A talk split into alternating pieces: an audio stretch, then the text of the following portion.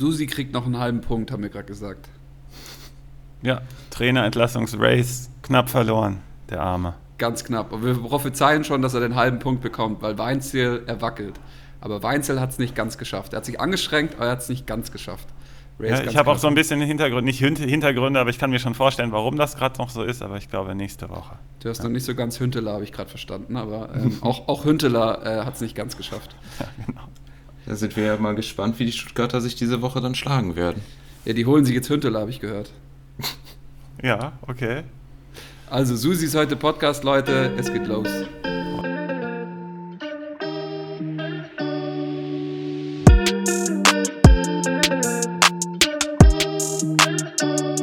Ja, geil. Fangen wir direkt mit dem ersten Matchup an, weil ich denke mir, die richtig Knaller, die Knaller kommen hinten raus, wie immer, ist klar, man will so ein bisschen Spannung produzieren.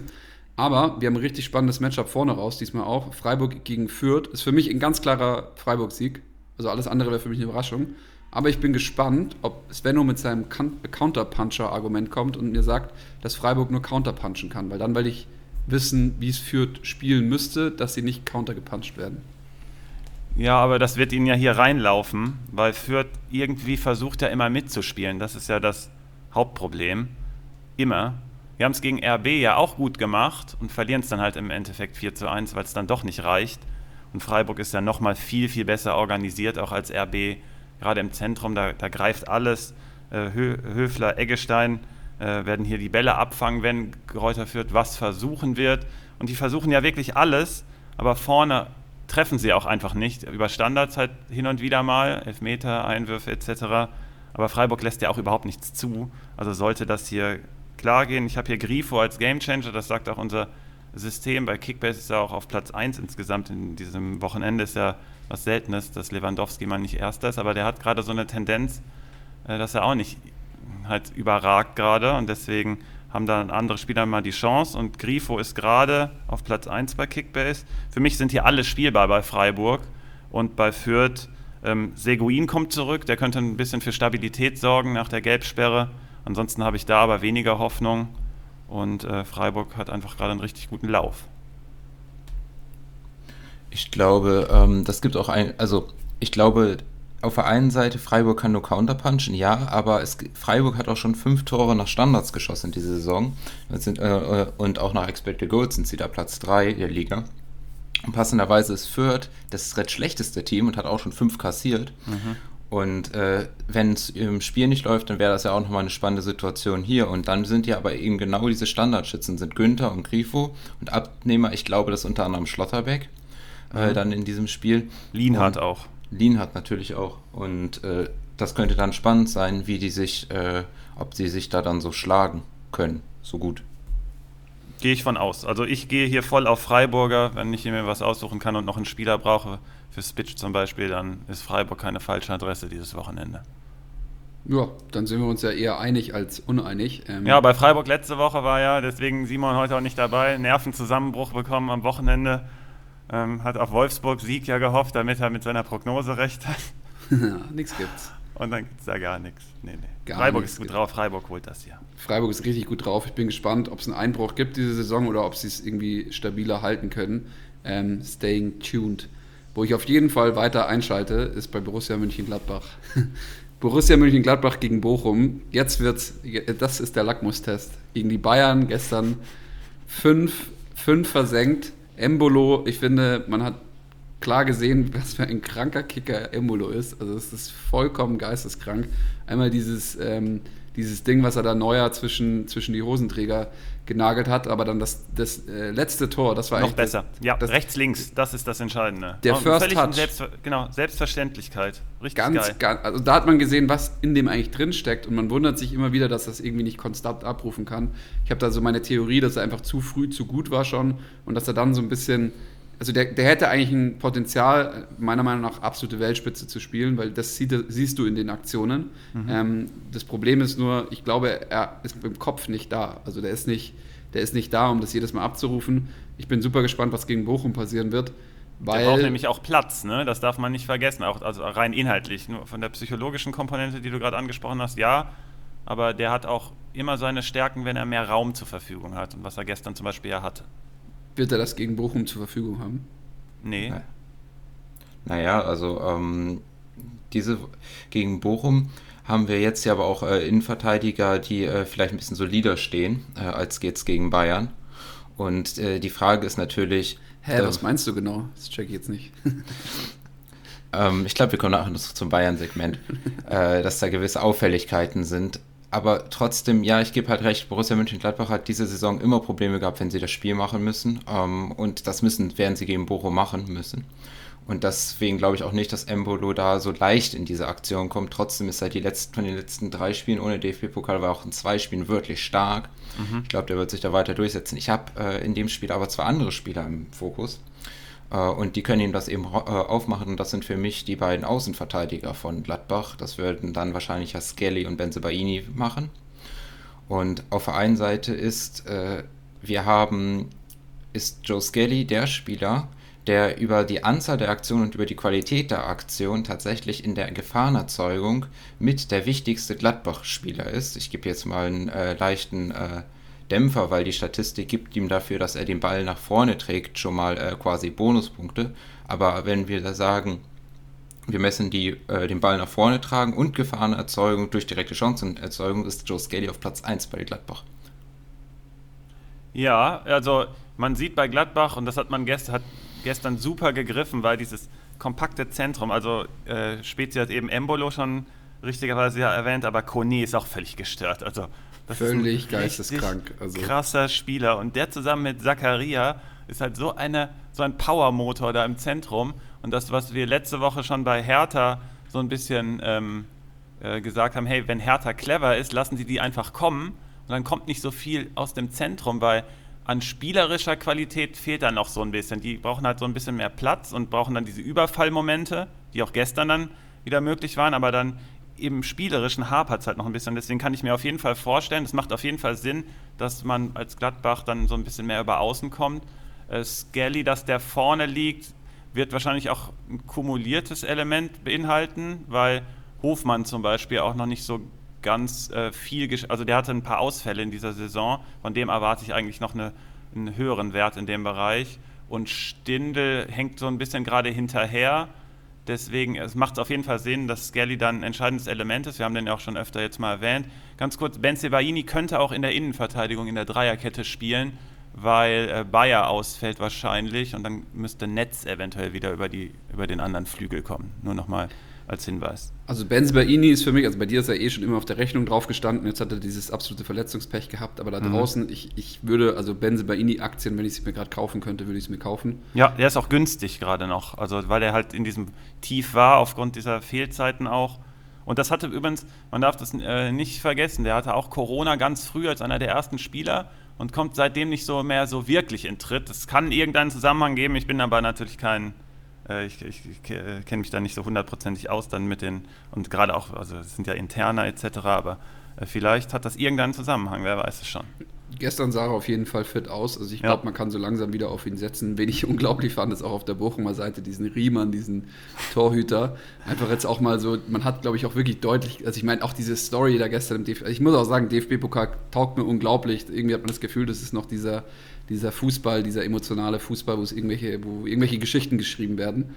Ähm, Finde ich spannend. Was bedeutet das jetzt für mich als Manager irgendwie? Also ich finde so generell Riemann als Torhüter zu haben in Kickbase oder Comunio ähm, ist glaube ich nicht schlecht. Ähm, ja. Ich habe ihn hier beim Kicker auch direkt geholt, weil irgendwie der wird da nicht rausrotiert werden oder sowas.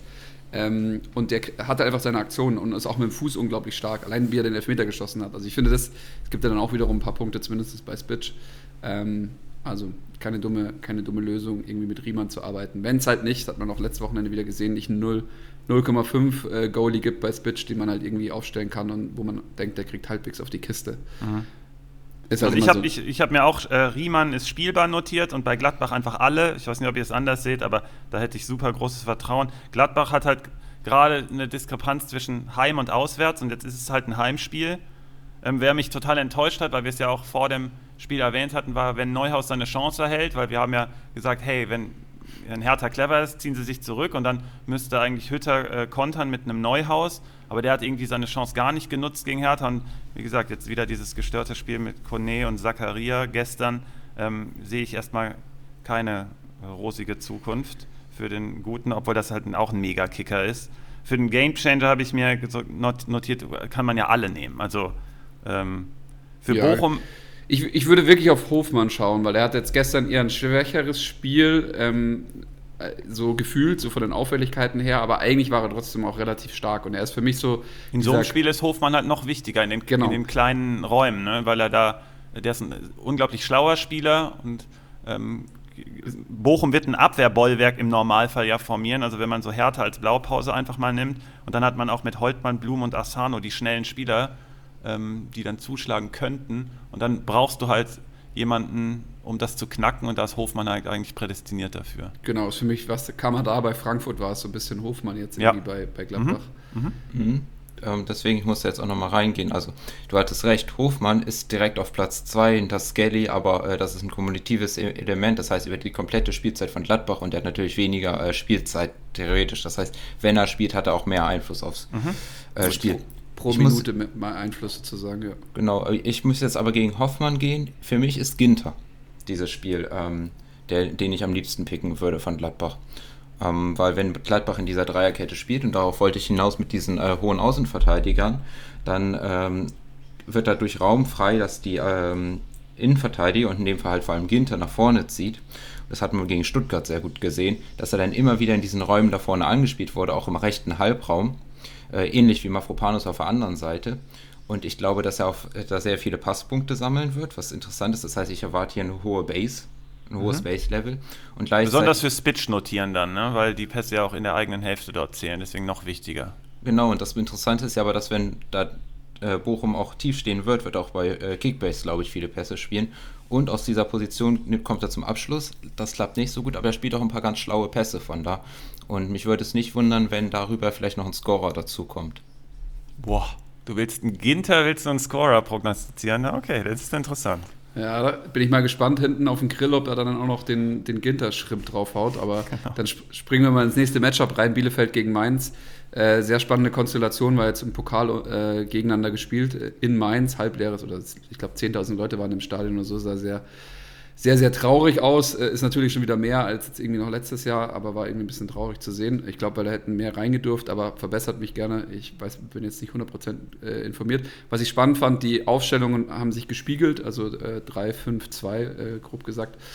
Und generell sind aber äh, insgesamt dann ähm, ja auch Tore gefallen, weil normalerweise beim Spiegeln kann sein, dass sie sich komplett neutralisieren. Ähm, Bielefeld mit, mit einem frühen Tor am Anfang, Okugawa hat man gesehen, dass der Junge extrem viel Technik hat, also ähm, auch diese Zehnerrolle gut ausfüllen kann und irgendwie gefährlich werden kann. Aber auf der anderen Seite ist jetzt gerade der Gamechanger und die Frage ist, ein, ein User hat es auch in einem im Warm-Up-Artikel erwähnt, äh, Burkhardt, also Burkhardt bombastisches Spiel letztes Wochenende in der Bundesliga gehabt, jetzt unter der Woche Tor und Vorlage. Ähm, wird, er diese, wird er diese Form weiterhalten oder wird er aufgrund seines jungen Alters ähm, noch irgendwelchen Schwankungen unterliegen? Ähm, generell hätte ich ihn in dem Matchup äh, jetzt in der Bundesliga wieder auf dem Zettel. Also das ist, äh, das ist mein Mann so. Auch für die Partie jetzt gegen Arminia? Für die, für die Partie gegen Arminia, weil er halt auch jetzt unter der Woche gut gespielt hat und ich jetzt, mir jetzt nicht vorstellen kann, dass irgendwie Bielefeld, Kramer da jetzt in den wenigen Tagen verstehen, wie sie ihn richtig ausschalten sollen. Ja, also wir hatten den letztes, letztes Jahr, habe ich den mal ganz früh erwähnt, dass ich den in der Zukunft auf dem Zettel habe und der kommt jetzt echt langsam richtig in Fahrt. Angeblich war ja auch Hansi Flick im Stadion. Also er war im Stadion und angeblich könnte es auch sein, dass er sich Burkhardt mal angeguckt hat. Das ist für mich noch eine Ecke zu früh. Also ich würde mal die Entwicklung generell abwarten. Der bringt auf jeden Fall alles mit. Der bringt vor allem Speed mit und ich mag Spieler, die diesen Speed einfach auf den Platz bekommen. Und äh, der muss einfach jetzt konsequent weiter an sich arbeiten. Was mir immer besser gefällt, ist, dass er dann den Nebenmann auch findet. Äh, das hat er auch gegen Augsburg gemacht. Ich glaube, er hat auch das Tor von Bell vorbereitet. So eine richtig coole Kombination übrigens. Die wird eventuell hier auch wieder wichtig. Äh, Boetius hat er den Ball abgefangen und Mainz ist einfach eine der stärksten Pressing-Mannschaften, Ballgewinn und über ähm, äh, Umschaltspiel dann in die andere Richtung. Das hat Boetius auf Burkhardt und dann hat Bell ja den Ball reingemacht. Das war richtig cool anzusehen. Das könnte, wie gesagt, hier auch wieder interessant werden. Ich habe Gamechanger deswegen Boetius notiert, obwohl es nicht sicher ist, dass er auch spielt, aber ich könnte mir schon vorstellen, dass das passt. Was bei Arminia mir auffällt, ist, dass die offensichtlich jetzt in Richtung Dreierkette gehen, ähm, was glaube ich mega gut passt, weil die haben ja diese Entwicklung genommen von äh, so ein bisschen mehr spielerische, also von, von langen Bällen auf Klos, den sie jetzt gerade mal ein bisschen rausnehmen, wahrscheinlich auch um for zu forcieren, dass man ein bisschen anders spielt ähm, haben dieses spielerische, spielerische, Element jetzt mit drin. Lennart, äh, Susi ist da auch ein großer Fan von. Und ähm, ich glaube aber, was dann halt gefehlt hat, war die defensive Kompaktheit und die versucht man jetzt mit der Dreierkette wiederherzustellen, die ich jetzt auch wieder erwarte im Spiel. Das könnte so ein bisschen zukunftsweisend der Schlüssel sein für Arminia und dann ist halt Mainz immer noch Schwankungen unterlegen, also nicht nur Burkhardt als Spieler, sondern Mainz auch als Mannschaft dann gegen solche Mannschaften dann auch Lösungs Lösungswege zu finden. Wie gesagt, Arminia in der Viererkette hätte ich, glaube ich, Mainz ganz klar vorne. Äh, gegen die Dreierkette muss man halt dann im Endeffekt auf die Lücke warten und das Spiel scheint ja umkämpft gewesen zu sein im Pokal. Ich habe es nicht gesehen. Ähm, auf Arminia-Seite habe ich dann so einen Schöpf in zentraler Rolle, wenn es nach vorne gehen soll. Gibt es aber auch ein paar andere Kandidaten, weil Aaron auf der anderen Seite, wenn er spielt, äh, so ein bisschen mehr die Tür öffnet im Vergleich zu Lukoki, der übrigens Ex-Armine ist. Vielleicht wird er deswegen auch spielen. Äh, für mich Vorsicht auf beiden Seiten, aber alle sind spielbar aus der Partie. Und ich bin mal gespannt, ob Mainz ähm, bin ich ja immer, sage ich ja immer, dass ob Mainz irgendwie jetzt konstant den nächsten Schritt macht, weil bei denen kommt es ganz klar auf Konstanz an, dass die sich einfach äh, Stück für Stück weiterentwickeln unter dem Trainer. Ähm, ich werde nämlich Schöpf, Schöpf hatte ich mir auch angeguckt. Schöpf ist, äh, hat 4,62 Shot Creating Actions per 90, also Aktionen, die direkt zu einem Schuss dann führen. Das heißt, er ist ein wichtiger Offensivspieler. Im Pokal hat ja auch ähm, Kannst du, Susi, wenn du 4,26 sagst, wie ist das so im Vergleich zu anderen Spielern? Also, ähm, wenn wir jetzt irgendwie, sagen wir mal, keine Ahnung, also ich will jetzt nicht einen Spieler rauspicken, den du jetzt nicht äh, vorbereitet hast, aber ist es so, ist es eher oberstes Drittel oder oberstes Viertel oder? Äh, erst Platz 11 äh, der Liga damit. Ähm, das, oh, ist okay. jetzt, das ist noch nicht gesäubert darüber, dass äh, die, äh, also die Mindestanzahl von Minuten äh, in dem Fall ist bei ca. 300 gesetzt. Das heißt, äh, dass zum Beispiel Philipp Clement oder Jamal Musiala in dieser Metrik noch weiter oben sind.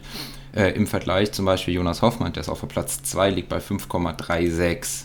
Müssen aber auch bewerten, ob die Standards damit drin sind, ne? Mhm.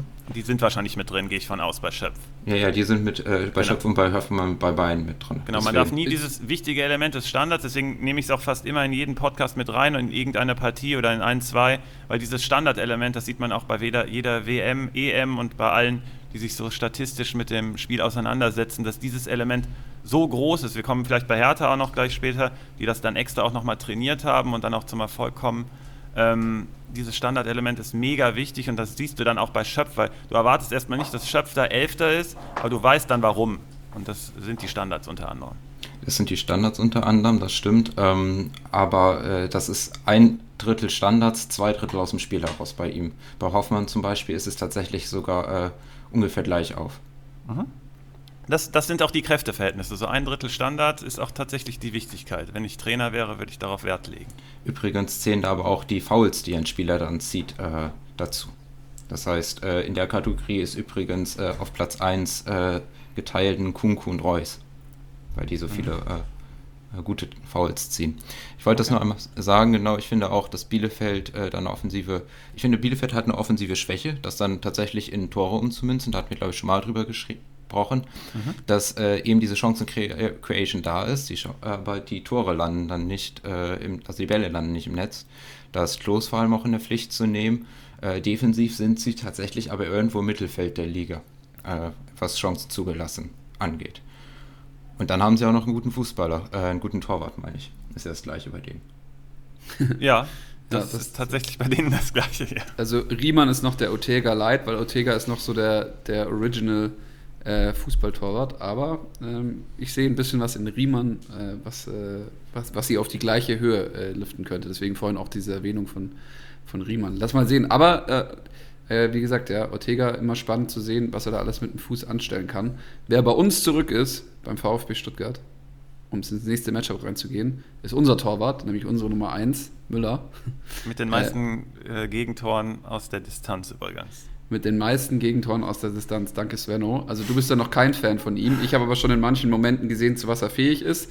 Und wenn er jetzt nicht ein, wenn er jetzt nicht ein VfB-Torhüter ist, der vom, von den Fans nicht getragen wird, sondern dem die Fans auch unterstützen, dann glaube ich auch stabilisiert er sich irgendwo in seinen Leistungen, weil prinzipiell ist das ein richtig, richtig guter äh, Torhüter.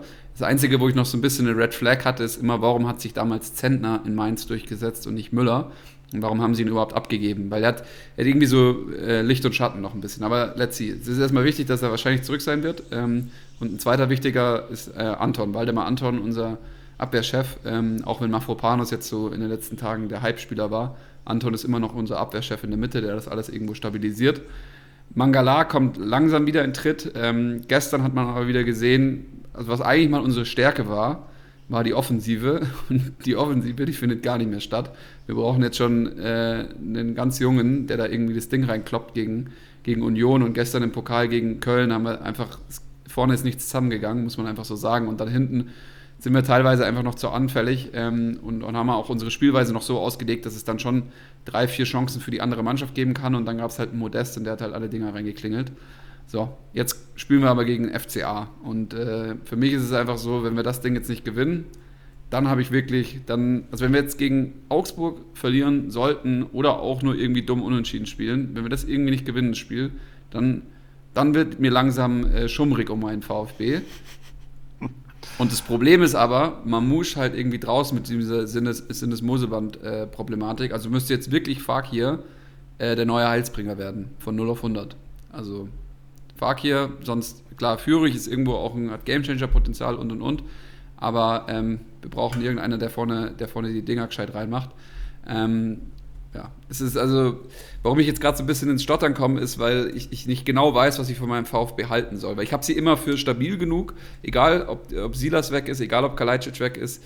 Ähm, dann kam natürlich das ganze Ding mit Mangala noch dazu, dann kam die ganze Covid-Welle noch dazu. Also das muss man ja alles irgendwo mit beachten. Ähm, aber ich habe sie eigentlich irgendwo immer kaderstabil und trainerstabil dafür gehalten, dass sie dann ähm, fünf, sechs Teams klar besiegen können. So. Aber es gab einfach einen viel zu langen äh, Zeitraum in dem Spiel gegen Union Berlin, wo nichts zusammenging. Gut, wir hatten auch noch die rote Karte ähm, von, von Karasor. Okay, das ist richtig dumm gewesen. Aber das war mir noch, das ist mir am Ende zu wenig. Und jetzt bin ich mal gespannt, wie es gegen Augsburg läuft. Ich will keine Prognose wagen. Wenn ich jetzt sage, wir gewinnen ganz klar, dann kriege ich später auf den Deckel.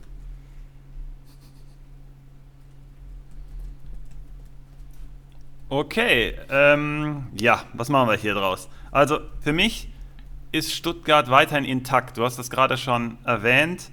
Ähm, für mich wird die Rückrunde bei Stuttgart, die werden explodieren, sage ich dir jetzt schon. Deswegen brauchst du meiner Meinung nach keine Angst haben. Ähm, die sind auch gut genug, nicht gegen die Mannschaften zu verlieren, spielen dann halt auch Remis, weil du darfst nicht vergessen, dass Union halt richtig schwer zu bespielen ist. Und dann ist man in Unterzahl, aber holt trotzdem noch das Remis. Das ist auch eine Art Erfolg, weil Stuttgart war überhaupt nicht drin in der Partie. Das ist natürlich die Kehrseite dann, aber man verliert ja auch nicht, das ist schon mal gut. Ähm, die Offensive liegt brach, habe ich mir notiert. Das ist auch genau das, was du gesagt hast. Ähm, in der Rückrunde wird das aber kommen. Kalajdzic wird wiederkommen, irgendwann im Januar, glaube ich. Und dann Silas wird sich langsam jetzt reinspielen. Also der wird immer ein paar Minuten bekommen. Wie gesagt, nicht zu früh irgendwie auf den Sätzen. Aber irgendwann in der Rückrunde wird das da dann auch wieder greifen. Und dann ähm, glaube ich, dass man gegen Augsburg jetzt auf jeden Fall eine Chance hat. Ich sehe aber trotzdem hier auch wieder die Remis-Gefahr. Also nicht, dass du dann einen Panikanfall bekommst. Ich glaube, die Rückrunde wird VfB-Zeit und ähm, Stuttgart ist einfach mega stabil, also finde ich. Ähm, ein User hat gefragt, ich weiß jetzt nicht, welcher es genau war, vielleicht gucke ich gleich nochmal nach im Verlauf der, äh, des Podcasts und dann reiche ich es nach. Aber der fragt immer, äh, der fragt, warum Mavropanos hinter Endo war in einer Tabelle. Ähm, ich habe heute mal die Spielzeit bei Endo, bei ähm, Mavropanos geändert, äh, manuell auf 90 Minuten, weil der halt in der, Letz-, in der letzten Saison und immer wieder rausgegangen ist. Der hatte immer eine kleine, kleine ähm, kleinen Schlag abgekriegt und ist dann früher raus und sowas merkt sich unser System natürlich. Jetzt in letzter Zeit beißt er sich aber durch, ist auch irgendwie, das hatten wir auch schon mehrfach angedeutet, der gefährlichste Stuttgart-Spieler. Ich habe gelesen, dass es gegen Köln wohl auch wieder eine gefährliche Situation kreiert hat.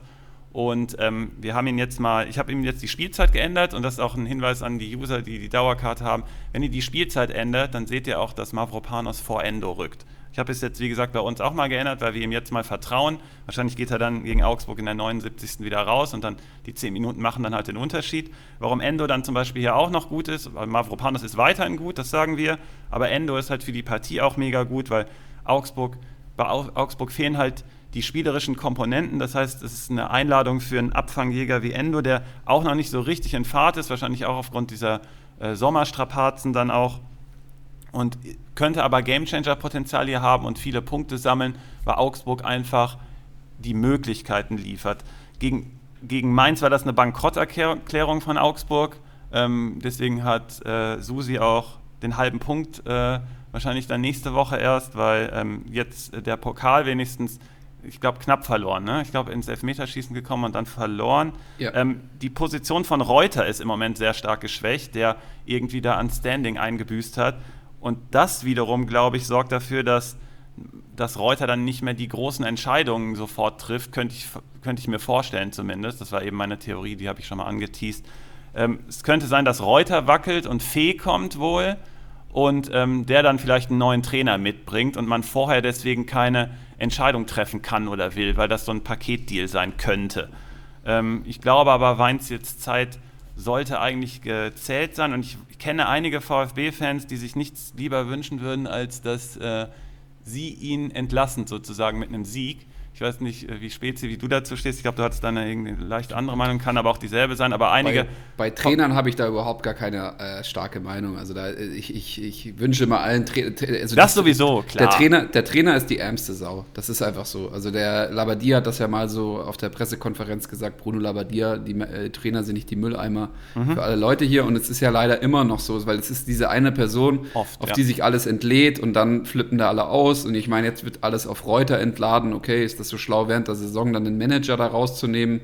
Puh, keine Ahnung, das ist für mich, also Augsburg hat mal extrem gut funktioniert, das Konstrukt von denen, und jetzt ist es mir viel zu emotional. Das ganze Konstrukt Augsburg. Das ist interessant. Ist mir emotional zu, passt, ja. Ist mhm. mir viel zu emotional geworden, weil prinzipiell hat Augsburg auf jeden Fall Chancen gehabt, sich so irgendwo in so eine Richtung äh, Hoffenheim zu entwickeln.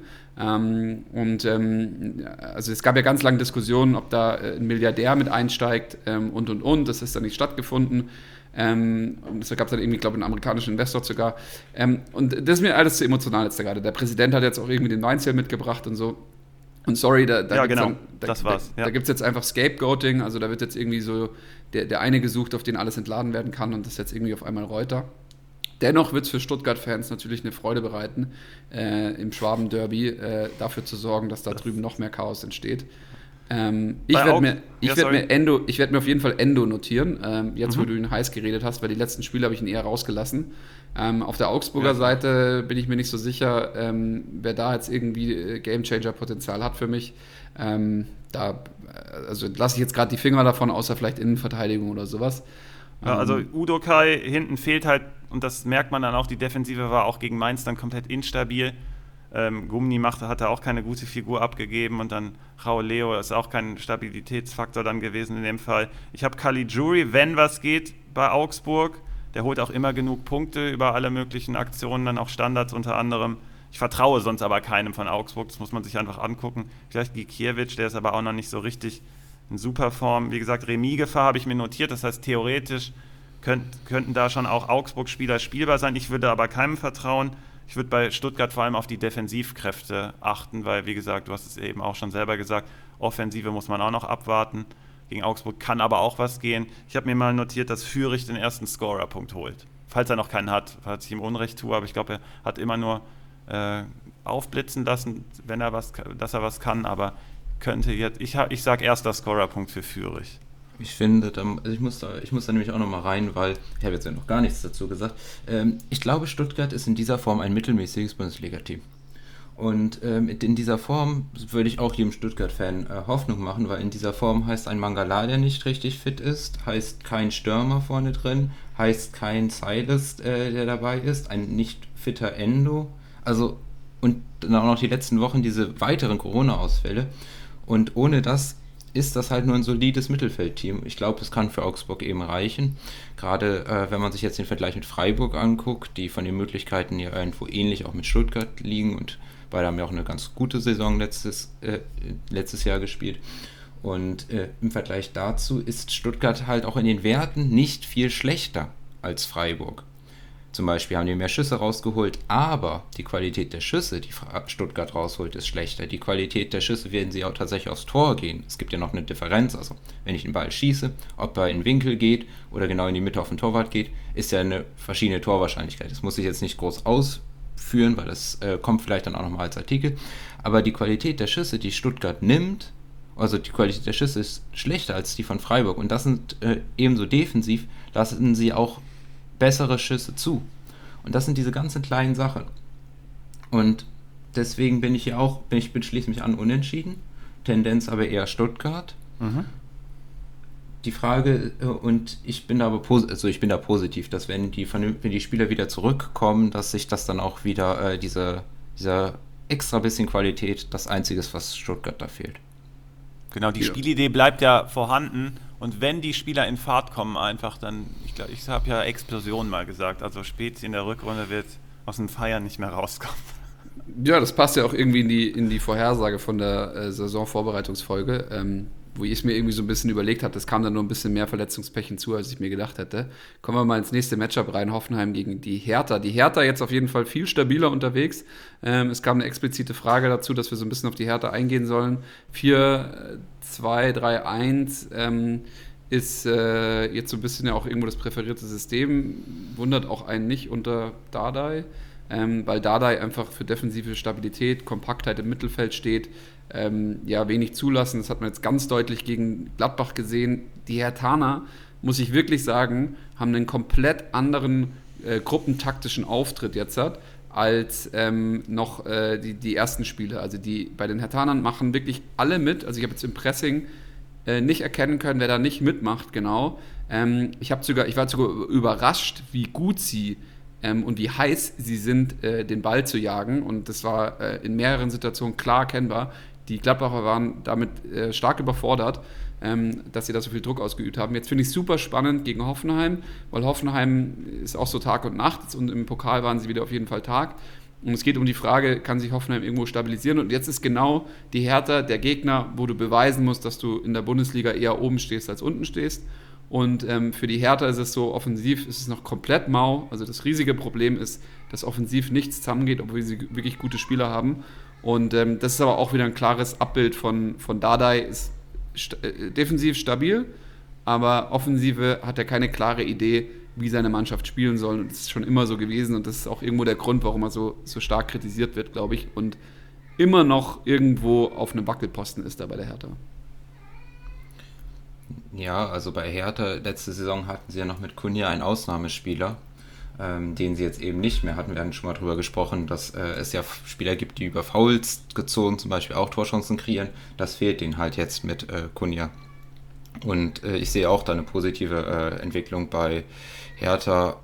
Ich bleibe aber dabei, dass das für mich ein Spiel ist, was die TSG verlieren muss. Also äh, die TSG ist äh, offensiv gesehen eins der besten Teams der Liga tatsächlich, haben aber auch defensiv Probleme. Und ich will jetzt mal äh, sagen, dass ich Florian Grillitsch in dieser Innenverteidiger, also in dem zurückgezogenen Position, sehr spannend finde. Mhm.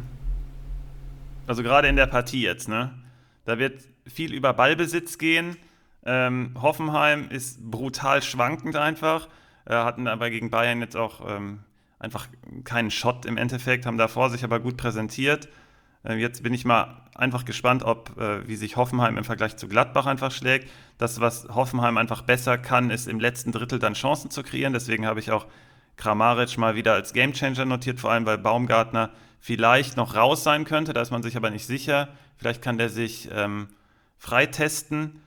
Ähm, ich würde als Hoffenheim generell hier aufpassen, weil ähm, also ein User hat sich ja auch mal in Anführungszeichen beschwert, dass wir nicht genug über ähm, Hertha sprechen, aber Simon hat darauf aus dem, äh, aus dem Off sozusagen, hat mir als Auftrag gegeben, Hertha holt, auch wenn sie so gut spielen, in Anführungszeichen, wie gegen Gladbach, holen die bei Switch unter anderem keine Punkte. Das heißt, du kannst sie gar nicht stellen. Das heißt, er sagt, es ist völlig gerechtfertigt, dass man auch über solche Mannschaften nicht abwertend jetzt gemeint, aber etwas weniger spricht, weil wenn die halt nicht die Qualität mitbringen, auch wenn sie das auf den Platz bringen, was sie sollen laut Trainer, dann sind die ja oft für Managerspieler dann trotzdem nicht interessant. Das darf man ja nie vergessen, dass wir über Managerspieler auch sprechen. Ansonsten gruppentaktisch ist es genau richtig. Die machen einen viel kompakteren Eindruck, ähm, kommen dann halt brutal aus der Kontersituation. Und es hat ja genau nach Plan funktioniert gegen Gladbach. Man hätte sogar dann höher, höher einfach sozusagen das Spiel gestalten können, aber da fehlt es dann halt an, an Automatismen und an der Qualität noch. Vielleicht kommt das aber Stück für Stück. Es ist halt irgendwie so ein bisschen zurück äh, in alte Zeiten mit Dardai und richtige Sprünge wird man damit nicht machen können, aber man kann sich einfach im Mittelfeld etablieren, was ja genau die Maßgabe auch ist. Man darf das ja nicht vergessen. Man darf ja ähm, nicht ähm, dieses, äh, dieses Vorhaben, in die Champions League zu kommen, dass das irgendwie ähm, jetzt in dieser Saison passieren muss das wird Stück für Stück aufgebaut, deswegen ist Bobic unter anderem ja gekommen. Der soll da komplett alles neu aufstellen und jetzt in dieser Saison ist halt komplette Stabilität angesagt. Nichts anderes ist das. Das ist aber für den Fan halt nicht schön mit anzusehen und viel Qualität im Sinne für die Managerspiele kommt halt nicht bei rum. Das heißt, ich bin hier komplett bei Hoffenheim bei den Managerspielen und bei dem Spielergebnis bin ich gespannt, ob Hoffenheim einfach härter knackt. Bezüglich Dreier, äh, Dreierkette, Viererkette hatte auch ein User gefragt. Die Frage fand ich ganz interessant. Hertha war brutal anfällig in den ersten Partien über die Flügel.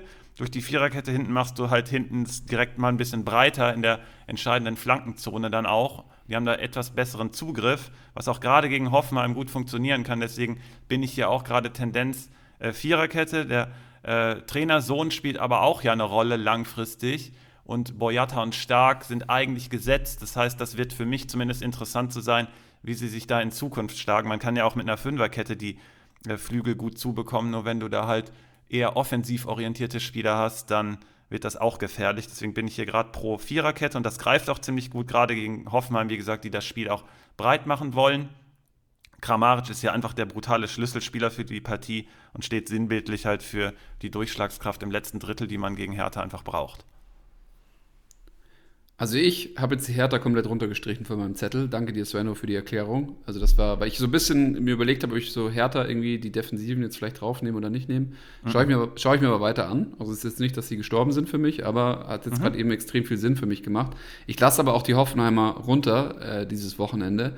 Ähm, beim nächsten Matchup schaue ich aber drauf. Äh, Leipzig gegen Frankfurt. Und da habe ich mir echt so, also habe ich mal meinen mein Zettel äh, notiert, entweder ich stelle 100% niemanden von diesem Matchup auf und und mache mir dann auch keine Sorgen, dass ich irgendwie was falsch gemacht habe, weil irgendwo äh, habe ich das Gefühl, keine Ahnung, was in diesem Matchup passiert. Irgendwie, weil, weil beide Mannschaften teilweise zahnlos, obwohl sie eigentlich die Spieler hätten, ähm, irgendwie geil Offensivfußball zu spielen. Und gleichzeitig äh, haben sie irgendwo eine defensive Idee, zumindest, also die Frankfurter haben eine klare defensive Idee. Da Marsch gibt es irgendwie diese defensive Stabilität nicht, die die Leipziger aber irgendwie brauch, bräuchten. Und gleichzeitig spielen sie aber auch irgendwie, sollen sie irgendwie offensiv spielen. Ich habe keine Ahnung, was in diesem Spiel passiert. Also ich, ich kann nicht mal eine Einschätzung geben, ob ich eher Frankfurt denke, dass sie gewinnen oder Leipzig, dass sie denken, dass sie gewinnen. Mhm. Dann letztes Wochenende, ich habe es auch in die Gruppe gepostet. ich hasse den Podcast. Ich hasse diesen Podcast. Ich höre euch nie wieder zu, ganz ehrlich. und Silber, ich bin ins krasse Risikoplay gegangen, habe mir Silber als Captain rausgelassen. Junge. Und, und hätte ich auch nur irgendein, irgendein Torschützen als Captain genommen, ich wäre unter, ich wäre sowas von in die Top 10 bei Spitch reingegangen gerast bei dem 30-Euro-Feld und wegen diesem scheiß Captain Silver, der Minuspunkte gemacht hat und die werden auch noch verdoppelt, dann kriegst du richtig dreckig. Und ich sitze die ganze, das ganze Wochenende da und denke so, Alter, es, es, kann doch nicht sein, dass ich jetzt einfach meinen ganzen Spaß dazu zerstört habe, dass ich irgendwie Silber dann doch versucht habe aufzustellen. Und das Lustigste war, ich habe mir ein Play überlegt, Schoboschlei hat ja nicht von Anfang an gespielt, der wurde ja eingewechselt. Mhm. Und ich habe mir wirklich absichtlich überlegt, ihn drin zu lassen. Und ich habe ihn drin gelassen, ich habe vollkommen recht gehabt weil der wirklich dann am Schluss die Vierte da aufgemischt hat. Das haben die ja sogar gesagt irgendwie im Podcast, ne? oder irgendwo im Matchday-Briefing geschrieben, dass, nee, oder ich habe es in den Kommentaren irgendwo geschrieben, dass, weil irgendein User gefragt hatte mit Sobosland, da habe ich gesagt, der ist immer spielbar, auch von der Bank und deswegen, da gab es, glaube ich, so ein kleines Ranking, deswegen würde ich an dem festhalten. Da hast du auch dieses direkt umgesetzt, das ist richtig cool, wenn du damit äh, abgeräumt hast. Nice. Oder halt auch nicht, weil Silvers dir. Nee, ich habe ja nicht abgeräumt. Ich ja, habe ja, nicht genau. abgeräumt. Ich muss sagen, ich bin in der längsten Negativserie, in der ich je war bei Spitch. Und immer wieder, weil ich drei, vier, äh, sag ich mal, tricky Plays raushauen will, die früher auch manchmal geklappt haben. Und weil ich, weil die, wegen diesen risky, tricky Plays dann auch ganz vorne gelandet bin, mhm. ich habe gar keine Chance mehr. Weil wirklich, du musst bei Spitch mittlerweile so tight spielen, also du musst so, du darfst dir gar keinen Fehler erlauben. Wenn du einen Fehler drin hast in der Aufstellung, du, du hast verkackt. Es ist einfach so. Und deswegen Macht es sehr du, spannend. Es macht sehr spannend, aber du musst doch wirklich tight spielen jetzt. Also du darfst, du darfst keinen Spieler unter 100 Punkte haben oder sowas. Also das, das allein könntest du ja schon zerstören. Dann brauchst du irgendeinen, der es dir gescheit rausreißt. Wie- Ist das, ist immer, das ist immer das Spiel. Ne? Entweder du gehst so ein bisschen mehr auf äh, Stabilität, auch in deinem Spitch-Team, oder du willst halt den Ausreißer drin haben, weil die Idee mit Silva war völlig legitim. Und äh, die könnten auch andere natürlich gehabt haben. Das heißt, gegen die bist du ja dann auch gecovert. Die sind dann genauso schlecht. Du, du hast da Double Down ne? mit Silva als Kapitän dann noch. Äh, Im Endeffekt ist das dann diese Risikoeinstellung, von der ich häufig spreche. Entweder du willst halt den großen Schlag oder du willst zumindest ins Geld kommen. Das ist immer interessant. Äh, bei dem Spiel, auf das Spiel zurückzukommen, äh, finde ich es ganz interessant, wie du es beschrieben hast, weil ich habe immer, wenn ich mit einer Frage starte, weiß ich es auch nicht. Ich habe mir geschrieben, wer ist weiter? Wer ist weiter, in, wer ist weiter in der Entwicklung? Wer ist weiter in der, ähm, im Zusammenspiel zwischen Trainer und Team? Ich habe mal dann darunter geschrieben, RB, Fragezeichen. Ähm, was, was bei Frankfurt auffällt, und das hast du ebenfalls gerade schon gesagt, ist, dass defensiv ist da ein Plan, aber offensiv fehlt da auf jeden Fall noch sehr, sehr viel. Jetzt bietet Leipzig aber gerade im Zentrum sehr, sehr viel an, auch in der Absicherung. Denn das hat man gegen Fürth auch gesehen. In der ersten Halbzeit hätte Fürth auch ein, zwei Tore gut mehr haben können.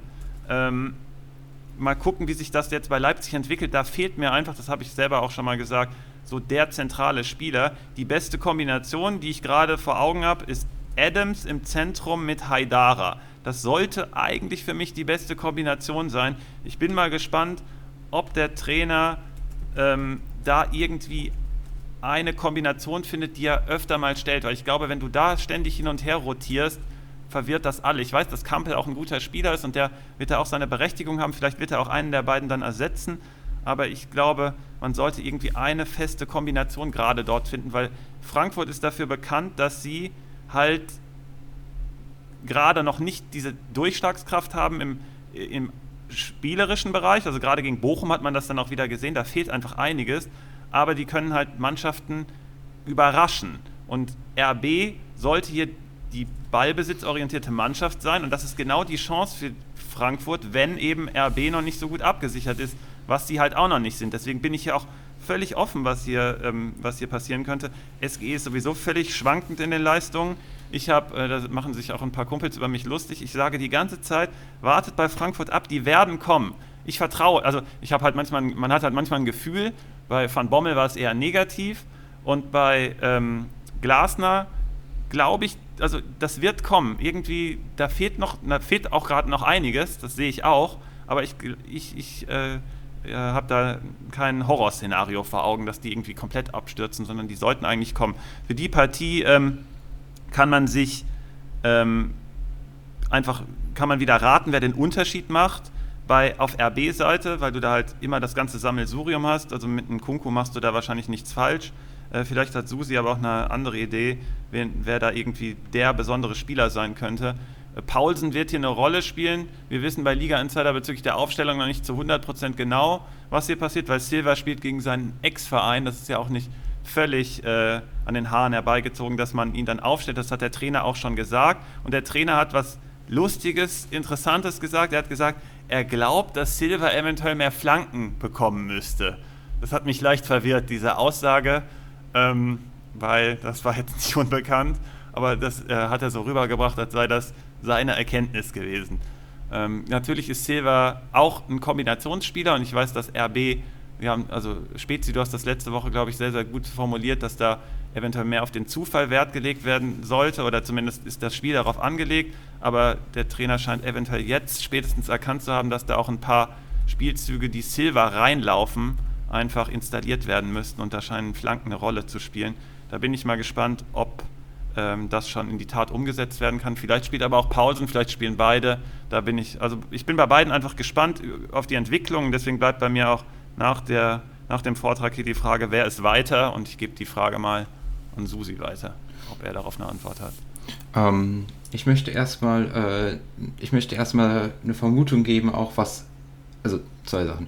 Erstens, Haidara und Adams spielen auch schon lange zusammen, also haben schon häufig zusammen gespielt.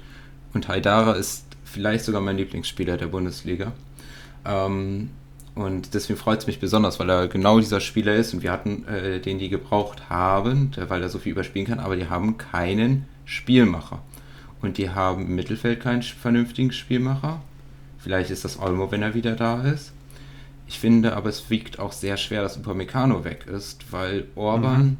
zwar am Ball Verteiler ist und die anderen Innenverteidiger auch gut sind, aber keiner ist ein wirklich guter spieleröffnender Innenverteidiger. Das ist und interessant, ja. Wir haben viel darüber gesprochen, dass viel verschwunden ist von dem, was Nagelsmann gespielt hat und dass sie keine Lösung mehr finden. Und die Frage ist ja, wie viel Upamecano da auch was mit zu tun hat, weil Upamecano, werden wir sicher noch zu kommen, hat Schwächen, aber im Ball ist das ein fantastischer Spieler und das fehlt Leipzig anscheinend. Und vorne, und vorne genau, das, das eine, ja, Silva bekommt wenig Flanken, Angelino ist auch nicht der Spieler von letzter Saison. Also gefühlt ist, oder auch statistisch gesehen, also die, äh, wieder diese Shot Creation Actions, hat er ungefähr halb so viele wie letzte Saison, diese Saison gemacht. Und es sind halt auch einfach ähm, sehr viele Flanken, die einfach nicht ankommen. Die werden vorher schon geblockt. Was dann für mich heißt, dass die Frankfurter da vielleicht interessant sein könnten, die die Flanken blocken. Das wäre dann Touré, das gibt glaube ich plus 5 bei Kickbase oder ähm, ich weiß gerade gar nicht, wen wir da noch stehen haben, noch einen anderen Rechten oder halt die in der Mitte. Aber so kommt Silva nicht an den Ball. Ich glaube, und da werden wir wahrscheinlich in der Kaminzimmerfolge nochmal größer drüber reden, viele Teams können verteidigen und wie knackt man diese Teams dann? Es ist ein Weg ein Positionsspiel, aber das andere sind Standards. Und Standards können ganz klar trainiertes Mittel sein. Und das führt mich eben zu meinem äh, Gamechanger oder zu einem Spieler, den ich dann spannend finde, ist Joboschlei. Weil ich mir kann mir weniger vorstellen, dass Frankfurt die ähm, Ecken etc. von Angelino, äh, dass die so gefährlich werden.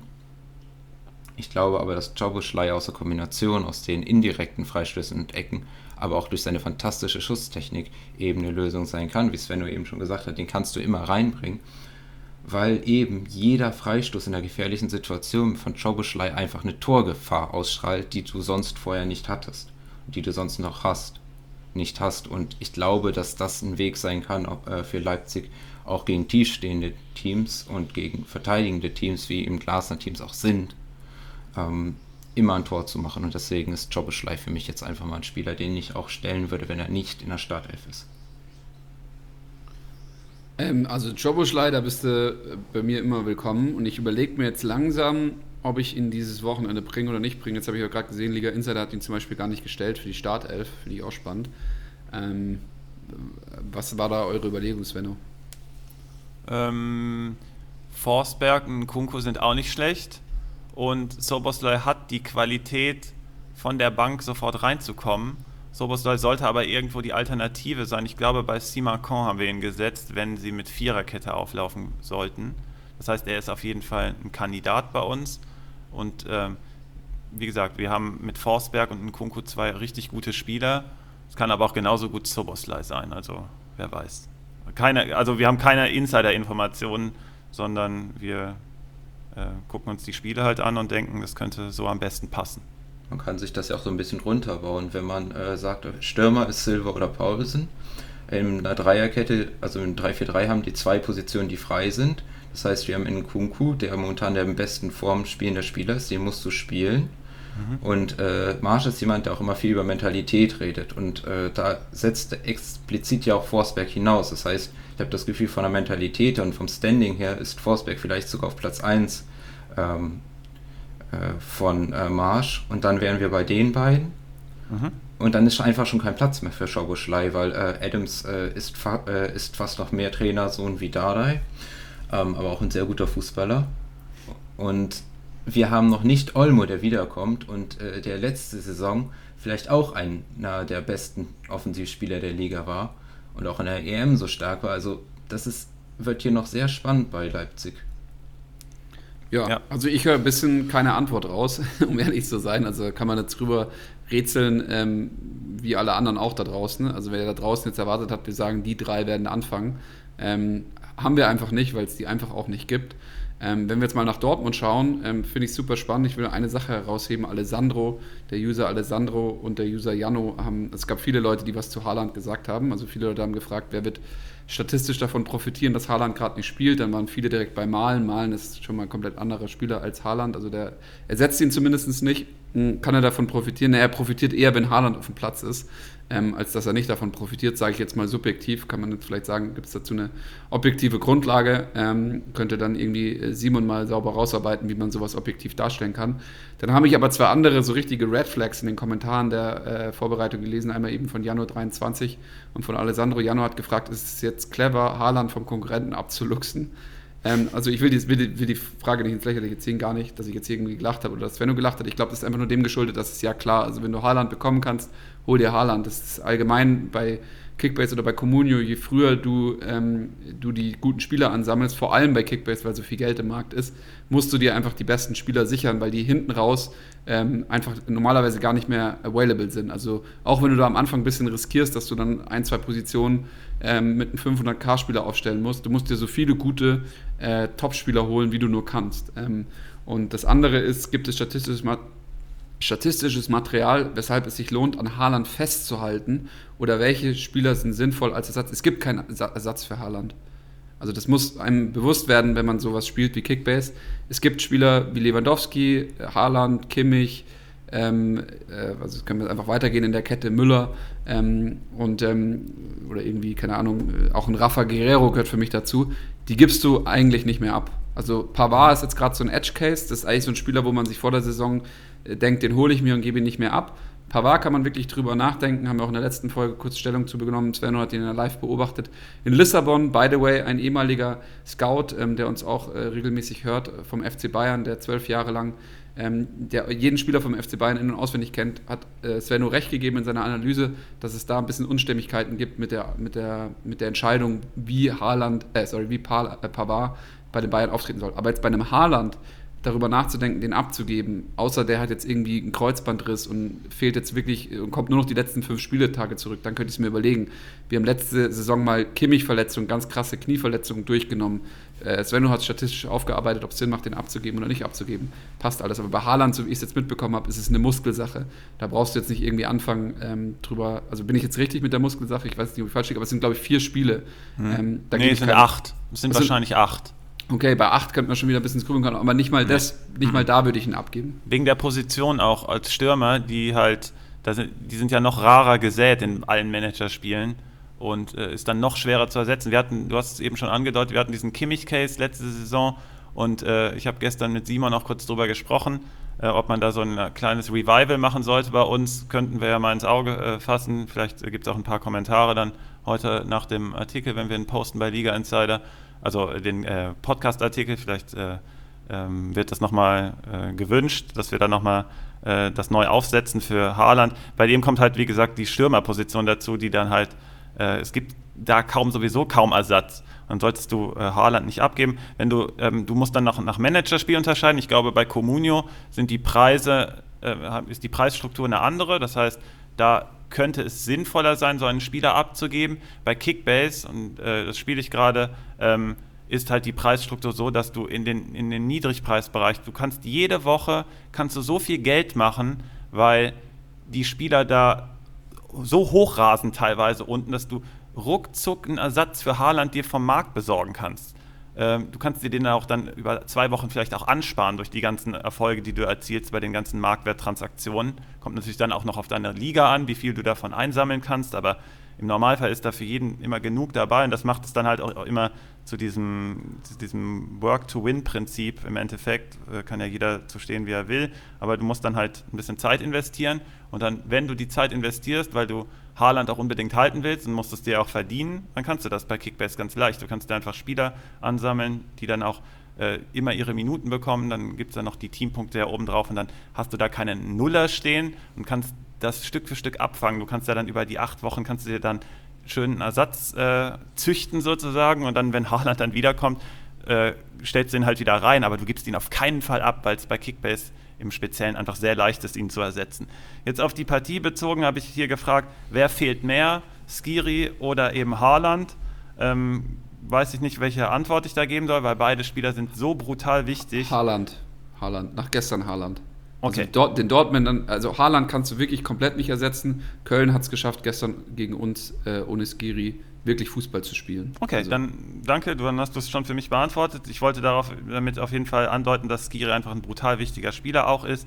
Haaland ist halt äh, auch halt einfach Weltklasse und richtig gut. Die haben es gestern, die Kölner haben es gestern durch eine Doppelsechs abgefangen. Wenn Skiri ist, können sie eine Einzelsechs spielen. Also mhm. der spielt die einfach komplett alleine und gestern haben sie Özcan und äh, Jubicic. Äh, ja, ich weiß, die haben das auch so gespielt im, im, gegen Leverkusen, ja, da komme ich jetzt gleich auch noch kurz drauf, weil ich da eine andere Prognose hatte, als der eingetroffen sind, aber trotzdem meiner Meinung nach die richtige Prognose war. Özcan hat da so eine Art äh, Twitter gespielt. Der ist dann manchmal so eingerückt, aber war auch so teilweise mit auf dem Flügel. Der hatte dann ziemlich großen Aktionsradius auch gegen Leverkusen. Wie gesagt, ich habe es gestern nicht gesehen, aber offiziell war es keine Doppel-6 gegen Leverkusen, aber ich weiß, worauf du hinaus willst, dass da einfach so ein bisschen die Last dann verteilt wird auf mehrere Schultern. Da spielt dann halt Özcan auch eine Rolle. Genau, aber gegen, also gegen Leverkusen hat er noch Jubicic auf so dieser einzel Okay, alles klar, dann war es gestern tatsächlich was ganz anderes. Aber okay, Özcan hat so geschwungen, aber gestern war er wirklich von Anfang an auf Stabilität aus. Also mhm. der wollte das Spiel der Kölner einfach stabil halten. Das mhm. ist auch, Baumgart hat dazugelernt. Wir hatten noch am, wir haben am Anfang immer gesagt, Svenno, wie lange werden sie das durchhalten? Gibt es bei Baumgart nur Plan A? Nee, Baumgart hat Plan A und Plan B der Tasche mittlerweile und vielleicht sogar auch Plan C. Weil eigentlich haben wir Plan B gegen Leverkusen gesehen und Plan C haben wir jetzt gegen Stuttgart gesehen. Aber erst haben wir nicht Plan B gegen Leverkusen gesehen und es hätte eigentlich im Normalfall, und darauf wollte ich jetzt nochmal hinaus, also meine Prognose war ja, Handicap Leverkusen kann man äh, eintüten und äh, äh, habe ich ein gutes Gefühl zu gehabt. Dann gucke ich mir das Spiel zuerst an und Leverkusen zerlegt sie einfach komplett, genauso wie es sein sollte eigentlich nach der Prognose. Und dann hat Köln aber irgendwas geswitcht, auch in der Mentalität. Die haben, die haben einen stabilen Kader und wenn du sagst, die haben einen Plan B, okay, finde ich interessant. Ich muss mir den nochmal dann genau herausarbeiten. Du kannst mir natürlich auch schon verraten, wenn du ihn explizit gesehen hast. Ähm, ich glaube, dieser dieser Punkt gegen Leverkusen wird jetzt nochmal diesen extra Push geben. Du hast vor zwei, drei Wochen mal so ein bisschen die Tendenzen von den Bundesliga-Mannschaften so ein bisschen durchgesprochen mit uns und wir waren uns irgendwie einig, dass Köln eventuell so leicht nach unten gehen könnte. Aber so ein, so ein Erfolgserlebnis in Anführungszeichen wie gegen Leverkusen gibt für diese ganze Mannschaft einen Push. Man hat dann auch überall die Stimmen gehört, hey, wir glauben an uns und äh, ähm, richtig gute Mentalität von allen Spielern. Und dann glaubt man wirklich an so eine gemeinsame Idee und da scheint auf jeden Fall auf der mentalen Ebene ist, ähm, Baumgart hat das auf jeden Fall richtig gut geschafft anscheinend. Deswegen sage ich, dass für Dortmund wird das eine mega schwere Aufgabe, auch aufgrund dieses Haaland-Ausfalls.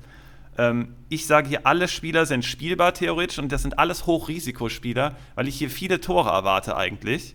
Ähm, Dortmund ist halt in der Abstimmung und das, glaube ich, wird Köln nutz, nutz, nutzen können, dadurch, dass sie viele Rochaden machen. Du hast es eben schon angedeutet, dass Özcan zum Beispiel in der Partie gegen Leverkusen äh, die ganze rechte, also rechts außen und dann war er aber auch teilweise innen. Und das machen, die, die spielen halt mit sehr vielen Bewegungen und Dortmund hat diese Abstimmungsprobleme. Das äh, weiß ich leider sehr gut. Und deswegen gibt es für beide Teams die Chance. Und für Köln kann das hier eine richtig große, coole Überraschung geben, aber es kann natürlich auch richtig den Bach runtergehen, wie zuerst es auch gegen Leverkusen war. Und dann hat man es aber trotzdem irgendwie rumgerissen. Das heißt, ich bin hier ganz gespannt. Ich habe auf jeden Fall ein bisschen Angst in Anführungszeichen. Der Gamechanger für mich ist eine, einmal mehr Bellingham als Schlüsselspieler, als äh, Überspielungsspieler für das Pressing von Köln, was sie äh, anwenden werden und wie gesagt gegen Dortmund auch zum Erfolg führen kann. Also ich bin hier mega gespannt und ich kann mir tatsächlich hier jedes Ergebnis vorstellen.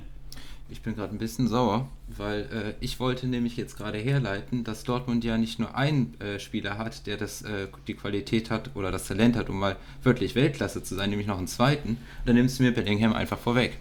Ah. Das war nur die Einleitung für dich. Du darfst weil, jetzt noch ausführen. Weil Bellingham auch mein Spieler, den ich wählen würde, wenn ich jetzt einen Bundesligaspieler für die nächsten fünf Jahre auswähle. Es wäre nur eine Frage, aber das mal. Ich glaube, es gab äh, Kimmich ist gefallen, Wirtz Kimmich, ist gefallen. Kim, also ich habe Wirtz genommen, Susi hat Musiala, glaube ich, wenn ich richtig mhm. lege. Simon natürlich, alter Stats-Fuchs, nimmt einfach Kimmich. Ähm, dann äh, Spezi hat Bellingham genommen und ich bin bei Wirtz gewesen. Also wir hatten fünf, wir sind für fünf Jungs und wir hatten fünf unter, unterschiedliche naja, Meinungen. Konsti hast du vergessen, jetzt hast du Konsti, Stimmt, äh, Konsti hat äh, Davis genommen, der auch äh, ein mega großer Faktor bei Bayern einfach in der Zukunft sein wird. Also wir hatten, wir haben fünf Jungs und äh, haben fünf unterschiedliche Spieler, das war das ganz interessant. Und was haben diese fünf Spieler also okay, was haben die vier Spieler ohne Kimmich gemein? Sind alles sehr dynamische Spieler. Fußball ist ja ein Spiel, was man sagt, es geht um Raum, aber es geht auch um Dynamik. Du kannst halt Raum besetzen, aber du kannst, brauchst äh, Dynamik. Und bei Wolfsburg äh, war zum Beispiel, dass äh, die Dynamik gefehlt hat. Und das ist bei Dortmund jetzt ein bisschen meine Sorge, dadurch, dass Haaland fehlt, mhm. dass sonst auch noch Guerrero fehlt, dass Malen angeschlagen ist, da Hut fehlt. Also ich sehe, wenn ich mir dieses Team ansehe, allen voran die linke Seite, Bellingham, Hazard, Reus, die, das, äh, die diese Dynamik kreieren müssen gegen, äh, gegen Köln. Und allen voran Bellingham, weil Skiri wird fehlen. Das heißt, da ist der wichtigste Spieler in der defensiven Absicherung bei Köln, der wegfällt. Bellingham ist dann eben dieser Spieler, der da durchbrechen muss. Ähm, weil ich sehe es nicht, dass Dortmund die zerspielen kann, momentan. Und das müssen dann diese Umschaltmomente sein. Ich kann mir dann eben, wenn wir ein Risiko gehen, äh, vielleicht sogar äh, mir über Hazard Gedanken machen. Der wird bei Spitz, glaube ich, auch noch nicht so teuer sein, aber da bin ich jetzt einfach äh, nicht so involviert drin. Und sonst hängt es halt auch einfach viel an Reus in diesem Matchup. Dass er die Bälle da auflegt, beziehungsweise die dann selber macht. Ich habe in einem anderen Format gehört über das Tor, was äh, Reus jetzt am Wochenende geschossen hat äh, dass das ein Standard-Reus-Tor war und da dachte ich mir, der hat aber auch schon eine ziemliche Qualität. Und das muss es hier einfach sein, weil auf, also wenn, dann kommt es darüber, weil Köln ist die Mannschaft, die du so schön beschrieben hast, Dortmund überhaupt nicht liegen sollte. Mhm. Ähm, Köln ist auch keine pure Kontermannschaft. Im Ballbesitz zum Beispiel spielen die, stehen die auch sehr hoch. Das heißt, wir haben da die Außenverteidiger Benno Schmitz und Hector, die äh, eben wie bei den Bayern äh, Davis und Pavard zum Beispiel, äh, die Breite geben, aber auch in die äh, Zwischenräume gehen, aber einfach sehr hoch stehen. Das heißt, wir haben dann eine Restverteidigung von vielleicht zwei, vielleicht drei Spielern. Und wenn Skiri spielt, äh, zähle ich den halt mal doppelt. Äh, aber das wird jetzt fehlen. Und äh, bei Dortmunder Seite haben wir aber fast genau das gleiche Problem, was Rose sehr gut macht diese Saison, ist, was man ja Strafraumbesetzung nennt. Das heißt, wenn die, die Dynamik erstmal kreiert ist, du, äh, eben, sage ich jetzt mal durch Bellingham, Hazard, Reus, dass dann äh, im Strafraum äh, Leute einlaufen auf den kurzen, auf den langen Pfosten, äh, Leute dann im Rückraum stehen und für Abschlüsse bereitstehen. Und dann natürlich auch noch äh, Kombinationsmöglichkeiten, aber aufgrund dessen, dass nur elf Spieler auf dem Platz stehen dürfen, äh, ist dahinter Raum. Und das haben wir jetzt auf beiden Seiten, Köln und bei Dortmund. Und ich sehe Köln als Team dynamischer, um die gleichen Räume zu bespielen. Und dann bin ich fast schon Richtung Köln. Ja, ja. ja also ist, ist, ist interessante Sache. Also ich nehme jetzt mal mit viele Tore, generell eher offensive als defensive Spieler, mal gucken. Ähm, ich bin mal gespannt. Also äh, warten wir mal ab, ähm, was das Ganze bringt. Modest könnte irgendwie der Lucky Punch sein oder nicht der Lucky Punch sein. Also es wäre wieder so ein klassischer Risk-Play, wo man voll auf die Schnauze fliegt oder halt voll gewinnt, weil man nochmal gespielt hat. Ja, mal muss gucken. ich noch sagen, also Keins ist ja auch noch fraglich und wenn Keins auch noch ausfällt, dann kippe ich aber zu Dortmund, weil dann äh, zu viel Qualität, sage ich jetzt mal, auch auf Kölner Seite fehlt. Mhm. Macht auf jeden Fall Sinn. Leverkusen gegen Wolfsburg. Jetzt kommen wir endlich mal zu dem Matchup, äh, zu dem ich die ganze Zeit schon hin wollte, weil äh, Wolfsburg hat einen unglaublich äh, interessanten Move gebracht. Äh, es ist auch ein risky Move. Ähm, Kofeld, also äh, Trainer vom, von der Absteigermannschaft zu holen, hat man auch ganz deutlich gesehen. Also ich habe mich äh, viel aufgehalten diese Woche im äh, Florian Kofeld-Artikel, wo man wirklich davon ausgehen muss, also man muss jetzt kurz mal Props an Lupus Grande aussprechen, der dann halt wirklich mal klar gesagt hat, hey Leute, äh, wenn man das hier so liest, dann gibt es ja einfach äh, 90% Negativität auch gegenüber Kofeld und und und. Es gab viele abwertende Kommentare, ja, also gehört einfach irgendwo vielleicht zum Fußball dazu. Mittlerweile gehört es leider auch bei Liga Insider sehr äh, stark dazu. Ähm, ich fand es aber super, dass dann eben Lupus Grande ähm, Kommentar ganz oben stattgefunden hat. Da hat auch noch meiner Meinung nach die interessanteste Diskussion drunter stattgefunden, ähm, weil viele Leute und inklusive auch übrigens Konsti, starker Bremen-Fan, der letzte Saison bei uns im, im Podcast, am Don äh, also Gamechanger am Donnerstag dabei war und jetzt immer beim Kaminzimmer ähm, dabei sein wird und das auch so ein bisschen führen wird, das Kaminzimmer. Und der hat gesagt direkt, hey, er erwartet da große Stücke, weil auch schon immer in Bremen gesagt wurde, wenn der Kofeld mal eine gute Mannschaft hat, wo er diesen Ballbesitzfußball äh, spielen lassen kann, dann wird es interessant. So. Und das hat er jetzt bei Wolfsburg. Ähm, und auch Schmatke ähm, wollte ihn da irgendwo auch haben, interessiert sich für den Fußball, den er hat spielen lassen. Das, was er sich unter Marc von Bommel versprochen hat, dass er diese, diesen Ball, also von Glasners Defensivfußball auf den Ballbesitzfußball umstellen kann, ist nicht eingetreten. Irgendwo, äh, ja, wir haben es, glaube ich, auch ein bisschen vorausgesehen in der Saisonvorbereitungsfolge. Ich hatte ihn als ersten Kandidaten, als Raufstoßkandidaten drin, Marc von Bommel, weil es einfach für mich auf der taktischen Seite null gepasst hat und er auch mhm. null diese Transformation irgendwie, also kann man jetzt noch lange drüber reden, jetzt ist er weg, jetzt kommt Kofeld, was kann, was kann man von Kofeld erwarten? 3, 4, 1, 2 ist so irgendwie seine Formation gewesen, die hat er dann aber wild hin und her gewechselt, also mit welcher Formation ihn man jetzt da genau auflaufen sieht mit seinen Wolfsburgern, weiß ich nicht. Das muss man jetzt einfach erstmal abwarten. Kann natürlich viele, äh, viele Vermutungen drüber anstellen. So, prinzipiell ist aber äh, Kofeld jemand, der auf spielstarke Spieler setzt. Also Waldschmidt könnte irgendwie wieder in den Vordergrund kommen. Äh, Maxi Philipp könnte in den Vordergrund kommen. Ähm, dann bin ich super gespannt darauf, ähm, was er mit Asta Franks macht, ob er ihn einsetzen wird oder nicht einsetzen wird. Also, weil Asta Franks ist einfach ein sehr, sehr spielstarker Sechser. Dann ist natürlich spannend, ähm, wird äh, Güler Bougie erstmal irgendwie die Sechs machen und dann Arnold irgendwie eher wieder so ein Achter geben. Also löst er das, was letztes Jahr Glasner sehr erfolgreich installiert hat, Arnold und Schlager, diese Doppelsechs, löst er die irgendwie auf und will irgendwie eher mit zwei Achtern spielen als mit, mit äh, zwei Sechsern spielen. Ähm, also Fragen über Fragen. Ähm, für mich wird ganz spannend sein, wie Kofeld im Babu einsetzen wird, weil im Babu ganz, ganz, ganz klare Stärken hat, aber auch ganz, ganz, ganz klare Schwächen hat. Ähm, da bin ich immer gespannt, was so ein Trainer, der, der viel Verständnis für Taktik hat, mitbringen wird. Generell, was ich versuche, Kofeld mitzugeben, ist, äh, der, der muss positiver werden, der muss äh, der managt jetzt oder der trainiert jetzt einen viel, größere, einen viel größeren Verein, viel größere Egos nochmal als bei Bremen. Da muss er mehr verstehen, was seine Rolle ist. Er ist jetzt nicht mehr dieser, dieser Nachwuchstrainer, der irgendwie so in dieser Nagelsmann-Hoffenheim-Nummer drin ist, sondern er ist jetzt halt Nagelsmann bei Leipzig. Und Nagelsmann bei Leipzig hat für mich ein anderes, ähm, eine andere Form auch angenommen, wie er mit den Spielern umgeht. Jetzt bei Bayern hat nochmal Nagelsmann meiner Meinung nach bewiesen, dass er nochmal anders umgehen kann. Und das unterscheidet für mich noch einen Nagelsmann von einem, von einem Kofeld. Ich denke, irgendwo beide haben ähnlich gutes Verständnis von Fußball aber, ähm, und von Fußballtaktik. Aber Kofeld muss jetzt für mich beweisen bei Wolfsburg, dass er so eine Mannschaft mit, mit großen Talenten, mit großen Egos, mit gut bezahlten, mit viel besser bezahlten Fußballern äh, zu einem Gefüge, also zu mehr als elf Spielern auf einem Platz, also die Summe der Spieler muss mehr als elf sein, äh, zusammenbringen kann. Das ist das, wo ich die Red Flag noch sehe, also wo ich sage, schafft er das oder schafft er das nicht, mhm. weil taktisch, also über die Kompetenz kommt ein Kofeld. Der kommt wirklich über die Kompetenz und es wird sehr spannend. Ganz spannend wird auch, dass die Leverkusener jetzt in Wolfsburg mit neuem Trainer äh, vor die Schnauze bekommen und jetzt gerade Leverkusen in der Schwächephase ist. Also das klassische, der klassische Saisoneinbruch von nach Leverkusen. Nach Bayern, nach Bayern der Knick, wie immer. Der nach Bayern der Knick, jetzt findet es statt. Ähm, jetzt musst du Arne da irgendwie beweisen, dass er da irgendwie Methoden hat, ähm, die, die Psyche der Spieler anzusprechen und sie da rauszuholen. Und jetzt gerade kriegen sie in Wolfsburg mit neuem Trainer vors Gesicht. Also wird ganz spannend zu sehen, was da passiert. Ich habe hier auch auf dem Zettel, dass das natürlich logischerweise die schwerste Prognose des Wochenendes ist, weil da einfach die meisten Unbekannten mit drin sind. Einerseits fehlt bei Leverkusen Schick und zusätzlich noch Diaby. Ähm, Komme ich aber gleich nochmal kurz zurück und auf, ich mache es hier generell etwas kürzer, weil diese Prognose halt wirklich schwer ist, weil ein Trainerwechsel natürlich stattfindet. Bei Kofeld, ich bin komplett gespannt, ich bin komplett unsicher, was passiert.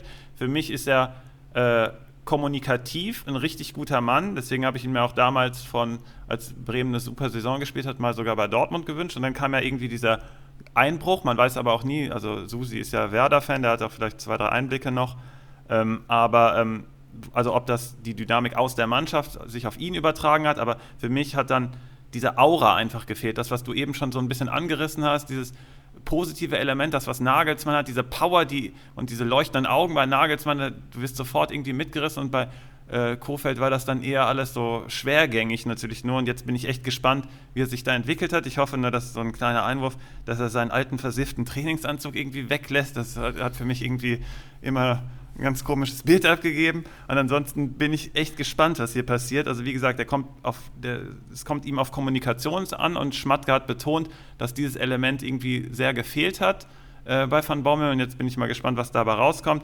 Bei Leverkusen ist, wie gesagt, so, dass Alario wahrscheinlich ähm, Schick ersetzt mit Alario hat jetzt im Pokal nicht gespielt, wahrscheinlich damit er jetzt hier fit sein wird. Ist ein ganz anderer Spieler. Leverkusen Spiel ist gerade brutal auf Schick angelegt. Ähm, erstens, weil er die Chancen richtig gut reinmacht und zweitens besetzt er die Räume und die, das, was äh, Susi eben angerissen hat mit den Dynamiken, der kommt richtig gut aus der Tiefe dann in die Bewegungen rein und kriegt dann die Pässe genau im richtigen Moment, kann die dann genau mitnehmen und Alarius das alles nicht.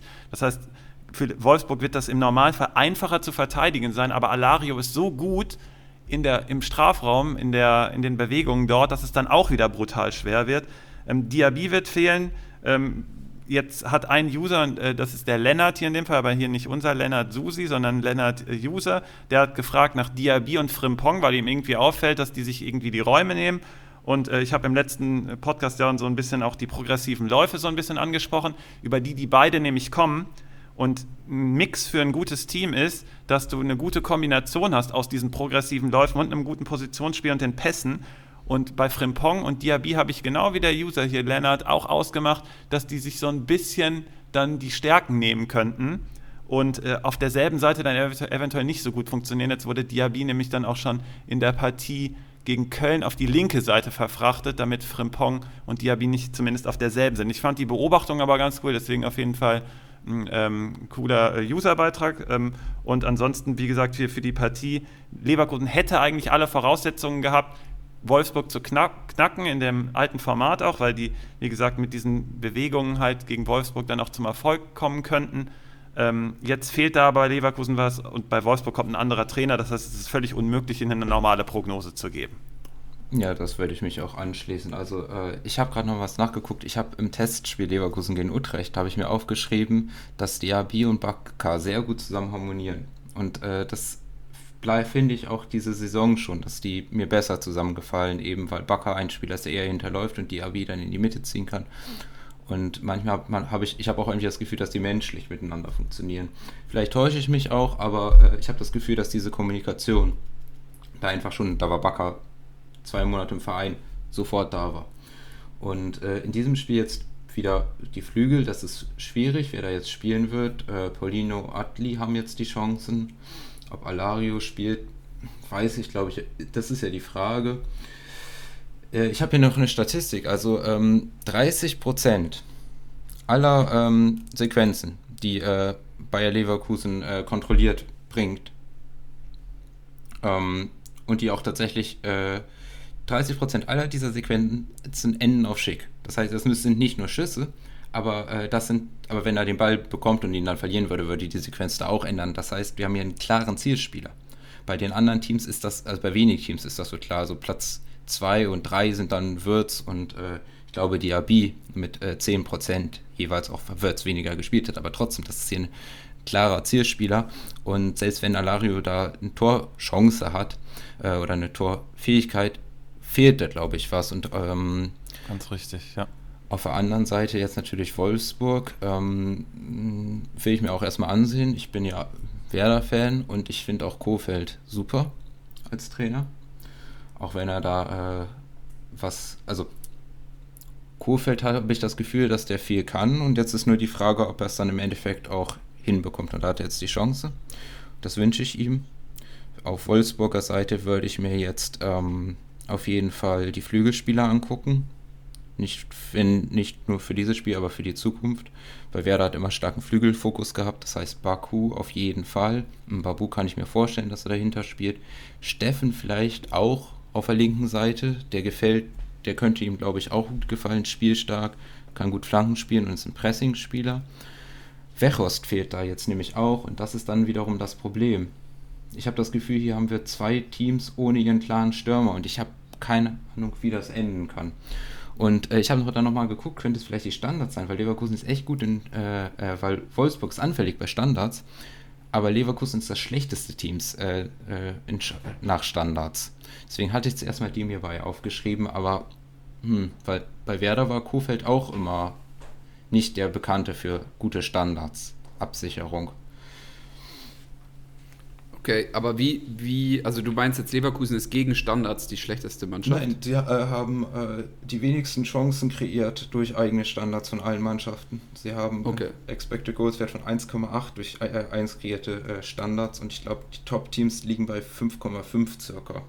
Also okay. dann wäre eine riesige Diskrepanz. okay, also nicht versuchen, irgendwelche Standardspieler von Wolfsburg, äh, von Leverkusen aufzustellen. Ähm, und andersrum würdest du dazu raten, die möglichen Standardkandidaten von Wolfsburg äh, äh, zu picken? Ja, genau, weil das ist dann die Überlegung, ob man dann vielleicht einen Lacroix äh, pickt. Äh, auf der einen Seite, weil er die defensive Absicherung, dann diese defensiven Punkte dadurch holen kann. Ähm, auf der anderen Seite natürlich auch äh, da wieder Gefahren erzeugt. Weil gerade dadurch, dass jetzt Wechhorst wegfällt, sind bei den Wolfsburger Standards auch wieder die Frage, wer dann der Zielspieler ist. Und das sind dann wiederum wenn sie spielen, Bux und Lacroix. Und ich glaube, das sind erstmal interessante Spieler. Aber ich bin jetzt wieder an dem Punkt, dass wenn ich Wolfsburger habe, ich sehe erstmal wieder Stelle gegen alle Teams. So wie letzte okay. Saison. Okay, also das ist ja schon, das ist ja schon mal spannend jetzt. Die guten. Also die guten Wolfsburger. Ich habe ich hab Lacroix und den behalte ich auch und das ist mein Mann. Hm? Und deswegen bleiben. Dann, dann kommen wir mal zur Überraschung vom gestrigen Abend. Die höchste Niederlage seit was, 47 Jahren oder 46 Jahren, irgendwie sowas.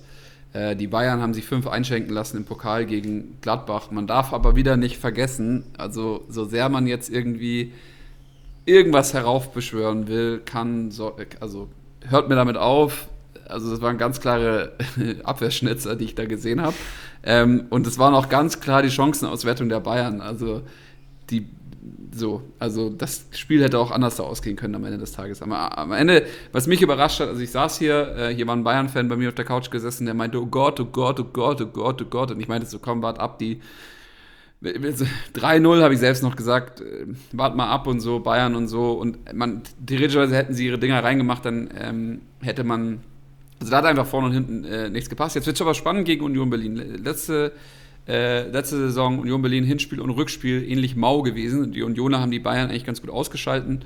Ähm, da gab es keine drückende Überlegenheit vom FC Bayern, auch äh, unter Flick jetzt nicht. Nagelsmann wäre aber der richtige Coach, der sich jetzt genau für Union Berlin einen richtigen Plan überlegt. Und Bayern wird auch nach Berlin fahren und wird alles dafür geben, dass sie das jetzt wieder gut machen. Also das darf so einer Mannschaft wie Bayern München in dem Standing, das sie jetzt mittlerweile haben, das hätte ihnen früher auch nicht passieren dürfen, aber jetzt darf ihnen das gar nicht passieren. Und ich kann mir schlecht vorstellen, dass die Bayern das jetzt irgendwie auf sich ruhen lassen. So. Also da wird's, äh, wird's, könnte es richtig düster werden für Union Berlin, aber Union Berlin ist auch genau die Mannschaft, die wiederum Bayern den Zahn ziehen kann. Also es ist halt spannend zu sehen. Aber ich gehe von dem Bayern-Sieg aus, ganz klar. Ja, ich habe hier auch. Also genau dieses Spannungsfeld ist jetzt hier offen, weil eigentlich müsste Bayern jetzt die Reaktion zeigen, aber Union lässt sich ja nicht herspielen, die sind ja nicht doof. Und äh, letzte Saison zweimal 1 zu 1, hast du eben schon gesagt. Ähm, ist der Nagelsmann wieder back? Weil diese Präsenz ist auch wichtig, die zu haben oder sie eben nicht ja, zu haben. Ihr habt, ihr habt keinen angeschlagen bei ihm oder nicht? Es gibt keine, keine Karte. Dann, äh, ja, wissen wir nämlich deswegen auch nicht. Ne? Ich, äh, wir müssen noch den Trainerstatus in Zukunft mit hinzufügen. Dann wird das was. Äh, Hernandez ist jetzt erstmal sicher wieder. Ähm, ist auch bitter nötig. Ich hatte das vor ein paar Folgen schon mal gesagt, dass ich Hernandez und Upamecano für äh, schwierig halte, äh, wenn die da alleine die Innenverteidigung bilden. Und äh, gestern, das war völliges Chaos. Upamecano ist mega gut in der Spieleröffnung. Ich fand das äh, mega cool, dass Susi das eben angerissen hat. Äh, gegen Hoffenheim hat das auch mega funktioniert. Das, was RB da jetzt fehlt, ähm, kommt dann Bayern zugute, aber Bayern braucht vor allem dann auch äh, die Absicherung, weil die Spieleröffnung macht dann unter anderem auch Kimmich und dann ist der Upamecano gar nicht so gefordert. Das hatten wir ebenfalls schon mal vor äh, zwei, drei Folgen äh, mit Simon durchgesprochen. Und ähm, Upamecano muss sich einfach raffen. Jetzt bin ich mal gespannt, wie der Trainer darauf reagiert. Ich könnte mir vorstellen, dass er erstmal draußen sitzen wird. Süde ist für mich, weil da immer wieder gefragt wird nach der Hackordnung da. Für mich ist Süde da klar die Nummer eins in dem Konstrukt, dass äh, Hernandez und Upamecano, dass ich die oh, sehr ungern zusammen sehe, es sei denn, es geht gegen Bundesligamannschaften, die halt vorne kaum Druck ausüben. Aber gegen Gladbach hätte ich den Süle gebracht. Ähm, jetzt für die Partie habe ich erstmal Vorsicht bei allen Spielern, weil Union es halt dem Gegner immer sehr, sehr schwer macht. Die kommen aus dieser kompakten Abwehrhaltung halt raus und dann wird geguckt, ob da irgendwie nach was, was nach vorne geht. Ähm, Avoni gab es ebenfalls eine Userfrage, wieso wir den häufig nicht so gut bewertet haben. Jetzt sagt der User, ja, okay, ähm, das sieht er schon ein, aber der ist halt ein Overperformer und wir sehen, dass er ein Overperformer ist, weil er aus sehr, sehr wenig sehr, sehr viel macht und dann auch nicht immer die Spielzeit bekommt. Ich habe eben schon mal die Spielzeit angesprochen. Der hat jetzt auch wieder nur 69 Minuten und diese Diskrepanz zu 90 Minuten, die macht unglaublich viel aus. Deswegen nutzt diese, dieses äh, Rädchen, dass du das auf 90 Minuten stellen kannst, wenn du glaubst, dass Avonihi besser ist, aber also mehr spielt.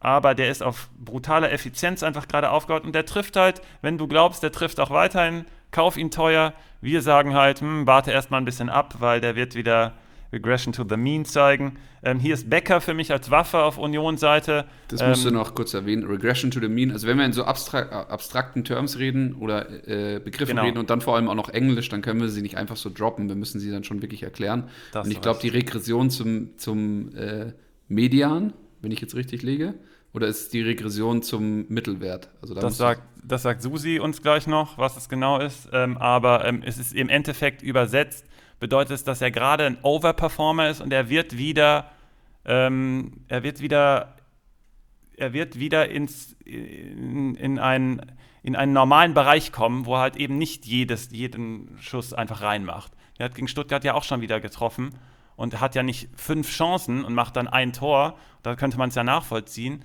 aber der macht gerade aus einer Chance eigentlich ein Tor und das ist einfach viel zu gut. Und der, der ist wird richtig, wieder, richtig, richtig guter Typ, würde ich erstmal sagen. Klar, der ist auch richtig gut. Vielleicht ist er auch so richtig geil und wir sehen es nur noch nicht, weil wir nur annehmen, dass er wieder äh, zum, äh, zum normalen Wert zurückfindet. Aber ähm, er, äh, also wir sagen halt, er ist ein Overperformer, aber ähm, vielleicht ist er wirklich so gut, dass wir ihn falsch einschätzen. Und wenn wir ihn falsch eingeschätzt haben, performt er vielleicht ja gerade normal. Und das ist sein normaler Wert. Und dann ist, wenn, wenn man das früher sieht, deswegen, also ähm, nochmal Grüße an, äh, von Simon auch, der hat gesagt, hey, ähm, Bayern hätte gestern niemals 5 zu 0 verlieren dürfen. Niemals, niemals, niemals. Und deswegen macht das, ist Fußball für ihn auch so spannend. Also warum, er mit, warum wir da mit Statistiken auch arbeiten. Weil es darf eigentlich gar nicht passieren, aber passiert dann trotzdem. Das heißt, du hast immer dieses Überraschungselement da mit drin. Und ähm, das macht es, wie gesagt, hier so spannend. Ich erwarte trotzdem, dass Bayern es hier holt, aber nicht klar, also nicht diese, dieses 5 zu 0 dann in die andere Richtung, weil Union das eigentlich nicht mit sich machen lassen wird. Und ich habe hier als Gamechanger mal Lewandowski notiert. Aus dem Grund ist ja jetzt keine große Überraschung, aber Lewandowski kommt ja gerade nicht so hundertprozentig in Fahrt. Also das, was man manchmal von ihm erwartet. Er spielt, macht gegen Hoffenheim aber dann ein richtig geiles Tor auch aus der Distanz. Ähm, könnte aber hier jetzt gerade im Strafraum noch wichtiger werden gegen Union. Und ähm, defensives Mittelfeld habe ich mir notiert, weil das spielstark gegen Union, auch die Abwehrspieler, also alles Defensive. Ähm, und Kimmich habe ich hier notiert, dass der dem Spiel seinen Stempel aufdrücken könnte. Ja, da, gut. Dann Susi darf nochmal. Genau, weil du hast mich ja schon gerufen. Also, äh, das ist Na, die Regression zum äh, Mittelwert, also der Mean äh, ist das, was du meinst. Und das ist ganz interessant, dass du das sagst, weil äh, wir haben einen Stürmer, der äh, underperformt eigentlich fast ein bisschen und das ist Robert Lewandowski. Ähm, der hat nämlich, da muss man das nämlich jetzt ein bisschen auseinanderdröseln. Es gibt das, den Wert Expected Goals, der ist ja relativ äh, bekannt schon, das heißt quasi, wie wahrscheinlich ist das ein Tor von der Position fällt. Und wir haben noch äh, eine weitere Statistik dazu integriert, die gibt es natürlich auch woanders so. Also ganz kurz, man muss noch eine Sache sagen. Es gibt Expected Goal von einem Torschuss, wo man sagt, der Spieler schießt und dann rechnet man einen Expected Goal Wert aus von dieser Position, wo er gerade geschossen hat. Den hast du gerade angesprochen, Susi. Genau. Es gibt aber auch Expected Goal auf ein ganzes Spiel 90 Minuten lang für eine Mannschaft. Da sagt man, ey, statistisch hat man erwartet, dass diese Mannschaft 1,24 Tore schießt. Natürlich gibt es nicht 1,24. Es gibt entweder 1 oder 2 oder auch 0 oder auch irgendwie 3. Also, dann, also wenn die mehr Tore geschossen haben als expected war, dann haben sie den Wert überperformt. Und wenn sie weniger geschossen haben als expected war, haben sie ihn underperformt. Und wenn sie genau das geschossen haben, haben sie genau diesen Mean erreicht, also diesen Mittelwert, den man da irgendwo drin finden will. Also die, dann haben sie in der statistischen Erwartung performt sozusagen.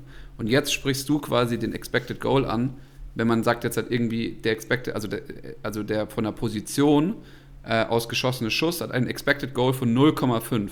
Also heißt, es ist eine 50-50-Entscheidung. Also geht zu 50% rein, zu 50% nicht rein. Korrigiert, wenn ich falsch bin. Das ist genau ähm, richtig, weil dann bei einem, äh, da kann ich den Namen nämlich von hier übernehmen, was eine gute Überleitung ist. Weil bei einem Elfmeter sagt man, dass da die Expected Goals von 0,75, also von einer von äh, vier Elfern geht nicht rein. So, und das kann man sich vorstellen. Und das gibt es für jede Position. Und der Elfer wird ein bisschen eigen berechnet. Das ist nicht diese Position, aber jede Position hat so einen Wert. Und äh, Lewandowski ist ein Spieler, der hat, man sammelt halt für jeden Schuss damit einen Wert. Und äh, Lewandowski ist ein Stürmer, der den regelmäßig überperformt. Eigentlich überperformt Stürmer den in der Regel nicht. Also Top-Stürmer überperformen ihre Expected Goals um wenige Tore pro Saison. Und das ist eben diese Regression zur Mean. Und da haben wir nämlich das Problem, dass Taiwo Avoni der größte Überperformer äh, in der Bundesliga ist. Mit äh, 3,5 Toren mehr als Expected Goals tatsächlich für ihn ansagen. Was theoretischerweise, wenn es bis zum Saisonende durchhalten würde, dieses 3,5 über, über seinem Expected Goal Wert, dann wäre der krasseste Stürmer. Für diese Saison. Für, genau, für diese Saison. Also letzte Saison hat äh, Lewandowski äh, knapp 15 mehr Tore geschossen als expected. Ähm, okay. aber der macht seit vielen Jahren äh, overperformed. Auch in letzter Saison war er trotzdem auf, Ausreißer. Und äh, es gibt darauf basierend, ähnlich wie wenn wir von der Schussposition, kann man sich auch überlegen, wo der Ball im Tor einschlägt dann unabhängig davon, ob der Torwart ihn hält oder nicht, wie wahrscheinlich ist, dass der dann drin ist. Also wenn wir jetzt uns wieder einen Elver vorstellen, einen Elver, der genau unten links in der Ecke liegt, der, wenn der da schon mal angekommen ist, dann die Wahrscheinlichkeit, dass er drin ist, sage ich jetzt mal 95 Prozent. Sonst ist das eine Heldentat etc. Und äh, so darauf, das kann man nochmal drauflegen. Und äh, darüber würde man jetzt die Schussqualität messen. Und interessant ist, dass Lewandowski einer der besten Schützen der Liga ist, aber dann underperformt er eben diesen On-Target-Wert tatsächlich diese Saison. Und bei Avonie ist es so, dass er tatsächlich da aber auch sehr gut ist. Ungesund gut, weil er ist besser als Lewandowski in diesem Wert. Also die Qualität seines Schusses kann nicht die über Lewandowski sein. Aber trotzdem sehen wir hier, der hat da gewisse äh, Fertigkeiten. Also entweder von einer, seiner eigenen Schusstechnik, die seine Schüsse besser machen, oder aber auch, dass er einfach mehr Zeit hat, weil das fällt in Expected Goals Modelle nicht rein. Wenn ich alleine auf den Torwart zulaufe oder der schon weg ist, dann ist das ein Expected Goals und äh, vielleicht ist es auch jetzt mal Kruse, der ihn einfach in so gute Situationen bringt, dass er eine bessere Qualität hat. Deswegen würde ich sagen, Avoni ist ein guter Stürmer. Ich finde den auch spannend. Ich erwarte, dass er ein bisschen fällt, aber nicht so sehr im, im Umkehrschluss aber Lewandowski underperformt einen normalen Stürmer und äh, Lewandowski underperformt Lewandowski ganz schlimm diese Saison. Ich erwarte, mhm. dass er da wieder was aufholt und äh, würde ich Sven recht geben. Also im Endeffekt, das, was ihr eigentlich prophezeit, ist, Aboni wird ein bisschen runtergehen und Lewandowski wird über die Zeit ein bisschen hochgehen.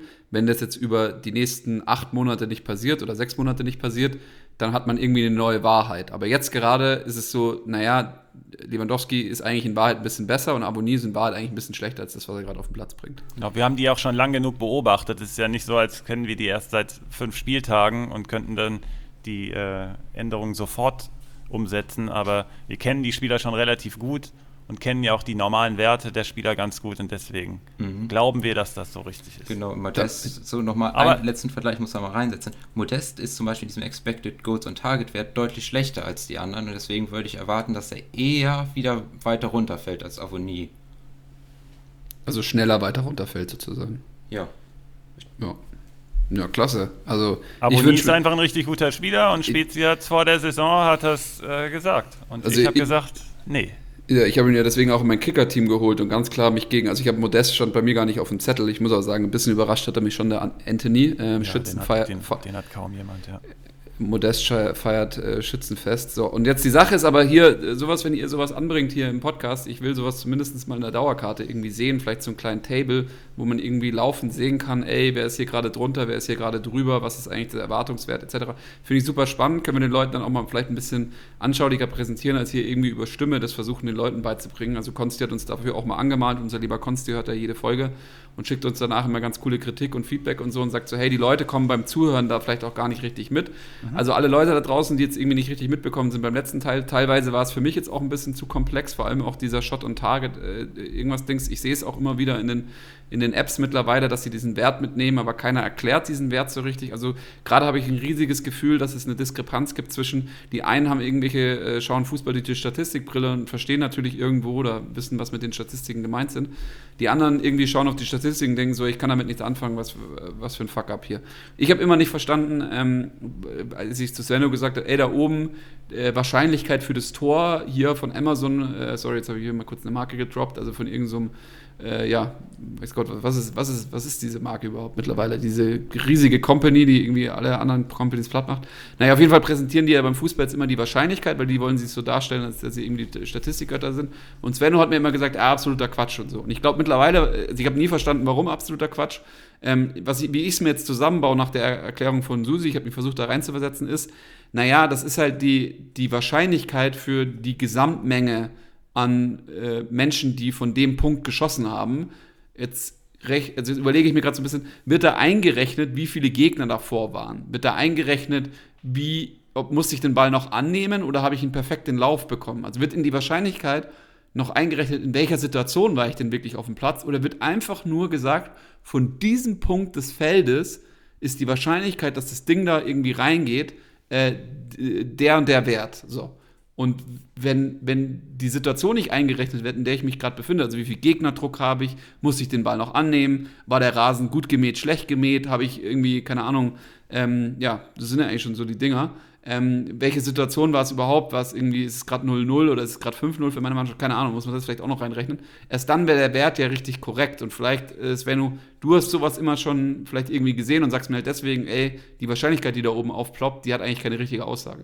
Genau, du musst einfach für, also es, du kannst ja den Expected Goals Wert kannst du ja für dich selber kreieren. Du hast ja sozusagen deinen eigenen. Und genau die Beobachtung, die du, du, du da machst, kann ja nicht komplett jedes System haben. Genau das, was du eben gerade sagst, zum Beispiel, wie viel Gegnerdruck ist da. Ich habe zum Beispiel gerade mitgenommen bei Lennart, äh, bei Susi hier, dass er gesagt hat, hey, wie gut ist denn Avonie immer freigespielt? Der ist immer mega gut freigespielt, hat deswegen auch die Ruhe, die du gerade schon angesprochen hast. Und dann ist dieser Expected Goals Wert, wie, wie er häufig kreiert wird, ist dann auch einfach ein Wert, der eher was über die Situation aussagt, in der die, der, in der, in die der Spieler gekommen ist, um die dann zu bewerten, zum Beispiel die Vorlage. Dann kannst du sagen, ah, okay, das ist ja richtig gut rausgespielt. Ich hatte das letzte Saison mal im, äh, bei Leverkusen äh, ganz gut beschrieben, weil äh, die, äh, dieser Wert da so hoch war und dann hattest du danach gefragt, da habe ich gesagt, das bedeutet, dass der Spieler einfach in einer mega guten Position war gerade und wenn der den dann reinmacht oder nicht reinmacht, bedeutet das halt nicht immer, dass der besonders gut oder schlecht ist, sondern es gibt ganz viele Faktoren und deswegen ähm, man muss, also es ist ganz schwer, weil es 100 verschiedene Expected Goals Modelle gibt. Man kann da genau den Rasen kann man reinnehmen. Habe ich noch nie gehört, aber warum nicht? Wenn man, äh, wenn ich da Gladbach gegen äh, Hertha mir angucke jetzt am Wochenende, war der Rasen auch nicht so toll in Berlin. Und äh, ist alles relevant. Und dann kannst du für dich entscheiden, ah, okay, ist, wenn du da 2% siehst und sagst, hey, aber da standen fünf Leute davor und der Rasen ist scheiße ähm, und äh, etc. Und dann kannst du das, dann kannst du diesen Wert einfach selber interpretieren und damit arbeiten. Das ist immer ganz wichtig. Das ist also nicht die Wahrheit, die dir da vermittelt wird, sondern das ist einfach ein Wert, der aufgrund der statistischen Beobachtungen aus all den ganzen Situationen, die da gemacht wurden, ähm, einfach äh, rausgekommen ist. Und jetzt kannst du den einordnen. Eigentlich ist das dann deine Aufgabe.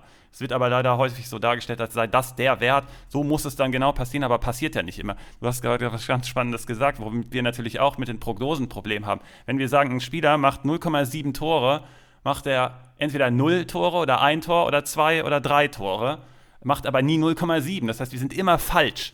Aber ähm, so funktioniert das nun mal mit den Statistiken. Das heißt, das gibt dir nicht die Wahrheit, das gibt dir immer nur ein, ein, so ein bisschen das Gefühl für etwas. Und du musst ja. damit immer noch arbeiten. Und unsere Aufgabe, das hast du ebenfalls gerade schon angedeutet, ist, das besser zu verdeutlichen und einfach besser damit zu arbeiten. Und genau dafür sind wir dann auch da. Und wir haben jetzt zum Beispiel jetzt bei Liga Insider auch im Hintergrund kreiert, dass wir Artikel nur für Dauerkartenbesitzer rausbringen könnten, wenn wir das wollten. Wir haben dafür noch keine Entscheidung getroffen. Wir werden aber eine Umfrage an die Dauerkartenbesitzer noch rausgeben. Das ist eine der Möglichkeiten, damit wir solche Artikel dann auch bringen können, so ein bisschen als statistisches Hintergrundwissen. Also, also wir wollen da halt mit was äh, anstoßen, so ein bisschen mehr zu verstehen im Endeffekt und mal gucken, ob wir das schaffen. Also ich habe mitgenommen, Obacht geben beim Statistiklesen, ähm, vertraut nicht, vertraut keiner Statistik, die ihr irgendwie selber nicht kreiert habt. Irgendwie so, also zumindest mal mit der gewissen Prise Salz nehmen. Aber dann kommen wir mal, lange Folge heute. Ähm, die Katzen haben sich auch mit eingemischt. Also der, jeder, der sich gewundert hat, was, für, was das im Hintergrund äh, war. Es war äh, Susi hat äh, ganz liebevolle Katzen bei sich und Susi so liebevoll zu seinen Katzen, dass er sie bei der Podcast-Aufnahme auch auf jeden Fall um sich rumspielen lässt, was ich, was ich schätze. Sorry, das ist die Realness, die uns diese neue Welt bringt. Also wir bringen euch einen Podcast, wir sind nicht in, in professionellen Studios, wir werden nicht irgendwie produziert von irgendeinem äh, keine Ahnung, Universal oder was auch immer. Äh, dennoch haben wir es geschafft, in den Charts richtig weit oben reinzuschießen. Äh, wenn wir jetzt irgendwie noch äh, vielleicht äh, irgendwie einen Sponsor finden für unseren Podcast, dann könnten wir das vielleicht auch noch ein bisschen professioneller betreiben, dass wir regelmäßiger Folgen raushauen. Das ist noch die eine Sache, die uns noch hindert daran, äh, richtig oben reinzustoßen in die Charts, weil wir sind natürlich auch kompetitive Jungs. Auf der anderen Seite, wir haben 5000 reguläre Zuhörer. 5000 reguläre Zuhörer. Alter Schwede, Leute, als ich das jetzt hier äh, äh, mir rausgezogen habe, diese Statistik aus unserem Podcast äh, Publishing Programm. Ja, vielen lieben Dank an alle Leute da draußen, Nice. die uns über so lange Zeit treu geblieben sind, die Leute, die neu dazugekommen sind und jetzt auch uns äh, regelmäßig hören. Ähm, Spotify ist auf uns zugekommen, äh, hat sich bei uns gemeldet. Ähm, die wollen ein bisschen was mit uns machen. Das ist das irgendwo klar. Wir haben den Podcast ins Leben gerufen, aber das ist in ihr, seid ja ihr Zuhörer, die da zuhören. Also äh, total überwältigend gerade, was da passiert, weil Leute auf uns zukommen, weil sie sehen, ey, ihr seid da irgendwie, macht da echt einen guten Podcast und so. Und auf der anderen Seite haben wir richtig gutes Feedback von dem einen oder anderen Zuhörer. Ich habe ja schon äh, den Scout erwähnt, ich erwähne jetzt mal gerade nicht mit dem Namen, ähm, weil ich da nicht genau nachgefragt habe, ob ich das darf oder nicht darf. Der hat jetzt auch gewechselt. Der ist zu einem anderen großen Club in, in Europa gegangen, wird total spannend werden, was er da irgendwie alles erfährt. Ähm, groovt sich da gerade so ein bisschen ein.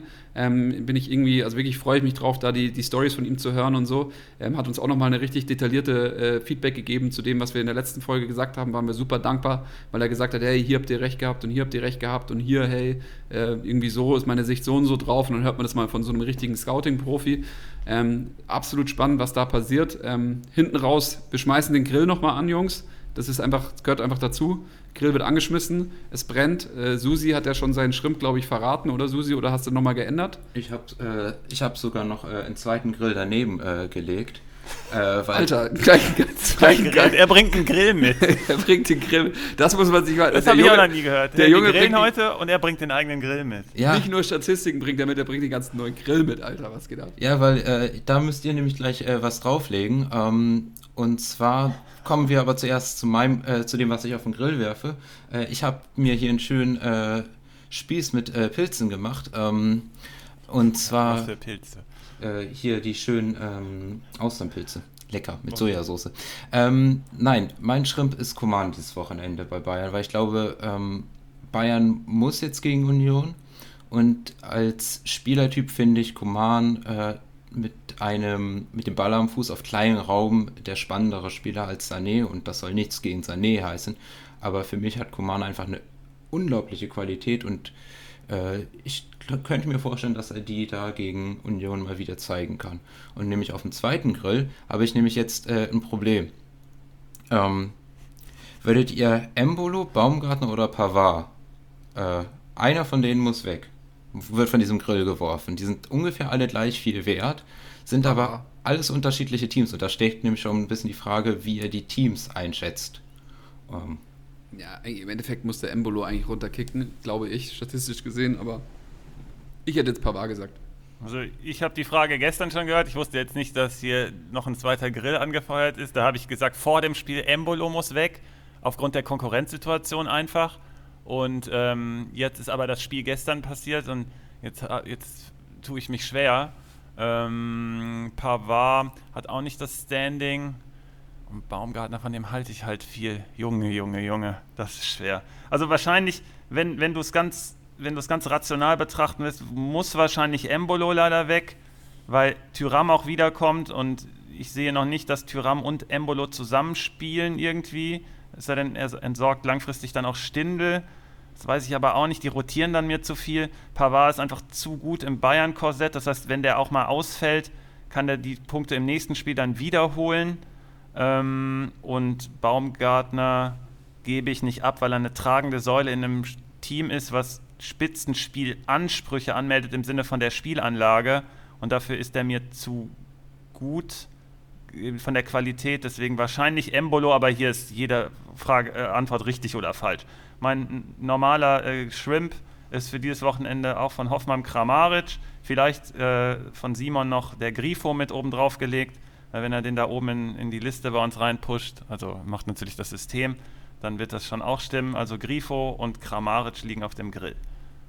Ja, für mich liegt dieses Wochenende Höhler drauf, Höhler vom SC Freiburg gegen Fürth, weil ich irgendwie für mich erkannt habe, dass er der richtige Spieler ist, der schlau genug ähm, Fürth kann auseinandergebaut werden von einem extrem guten Spieler oder von einem extrem schlauen Spieler. Und äh, Freiburg wird auch gegen Fürth richtig gutes äh, Matchup aufs Parkett legen. Das Einzige, was dagegen sprechen könnte, ist, dass Freiburg jetzt unter der Woche gegen äh, DFB-Pokal hat äh, spielen müssen. Mhm. Let's see. Let's see, Leute. Dann machen wir die Klappe hinten zu, meine Lieben. Monsterfolge. Monsterfolge. Was geht ab? Und ähm, ja, wir hören uns rein. wieder. Gutes Wochenende, schönen Spieltag und bis nächste viel, Woche. Viel Erfolg, viele Punkte. Yes.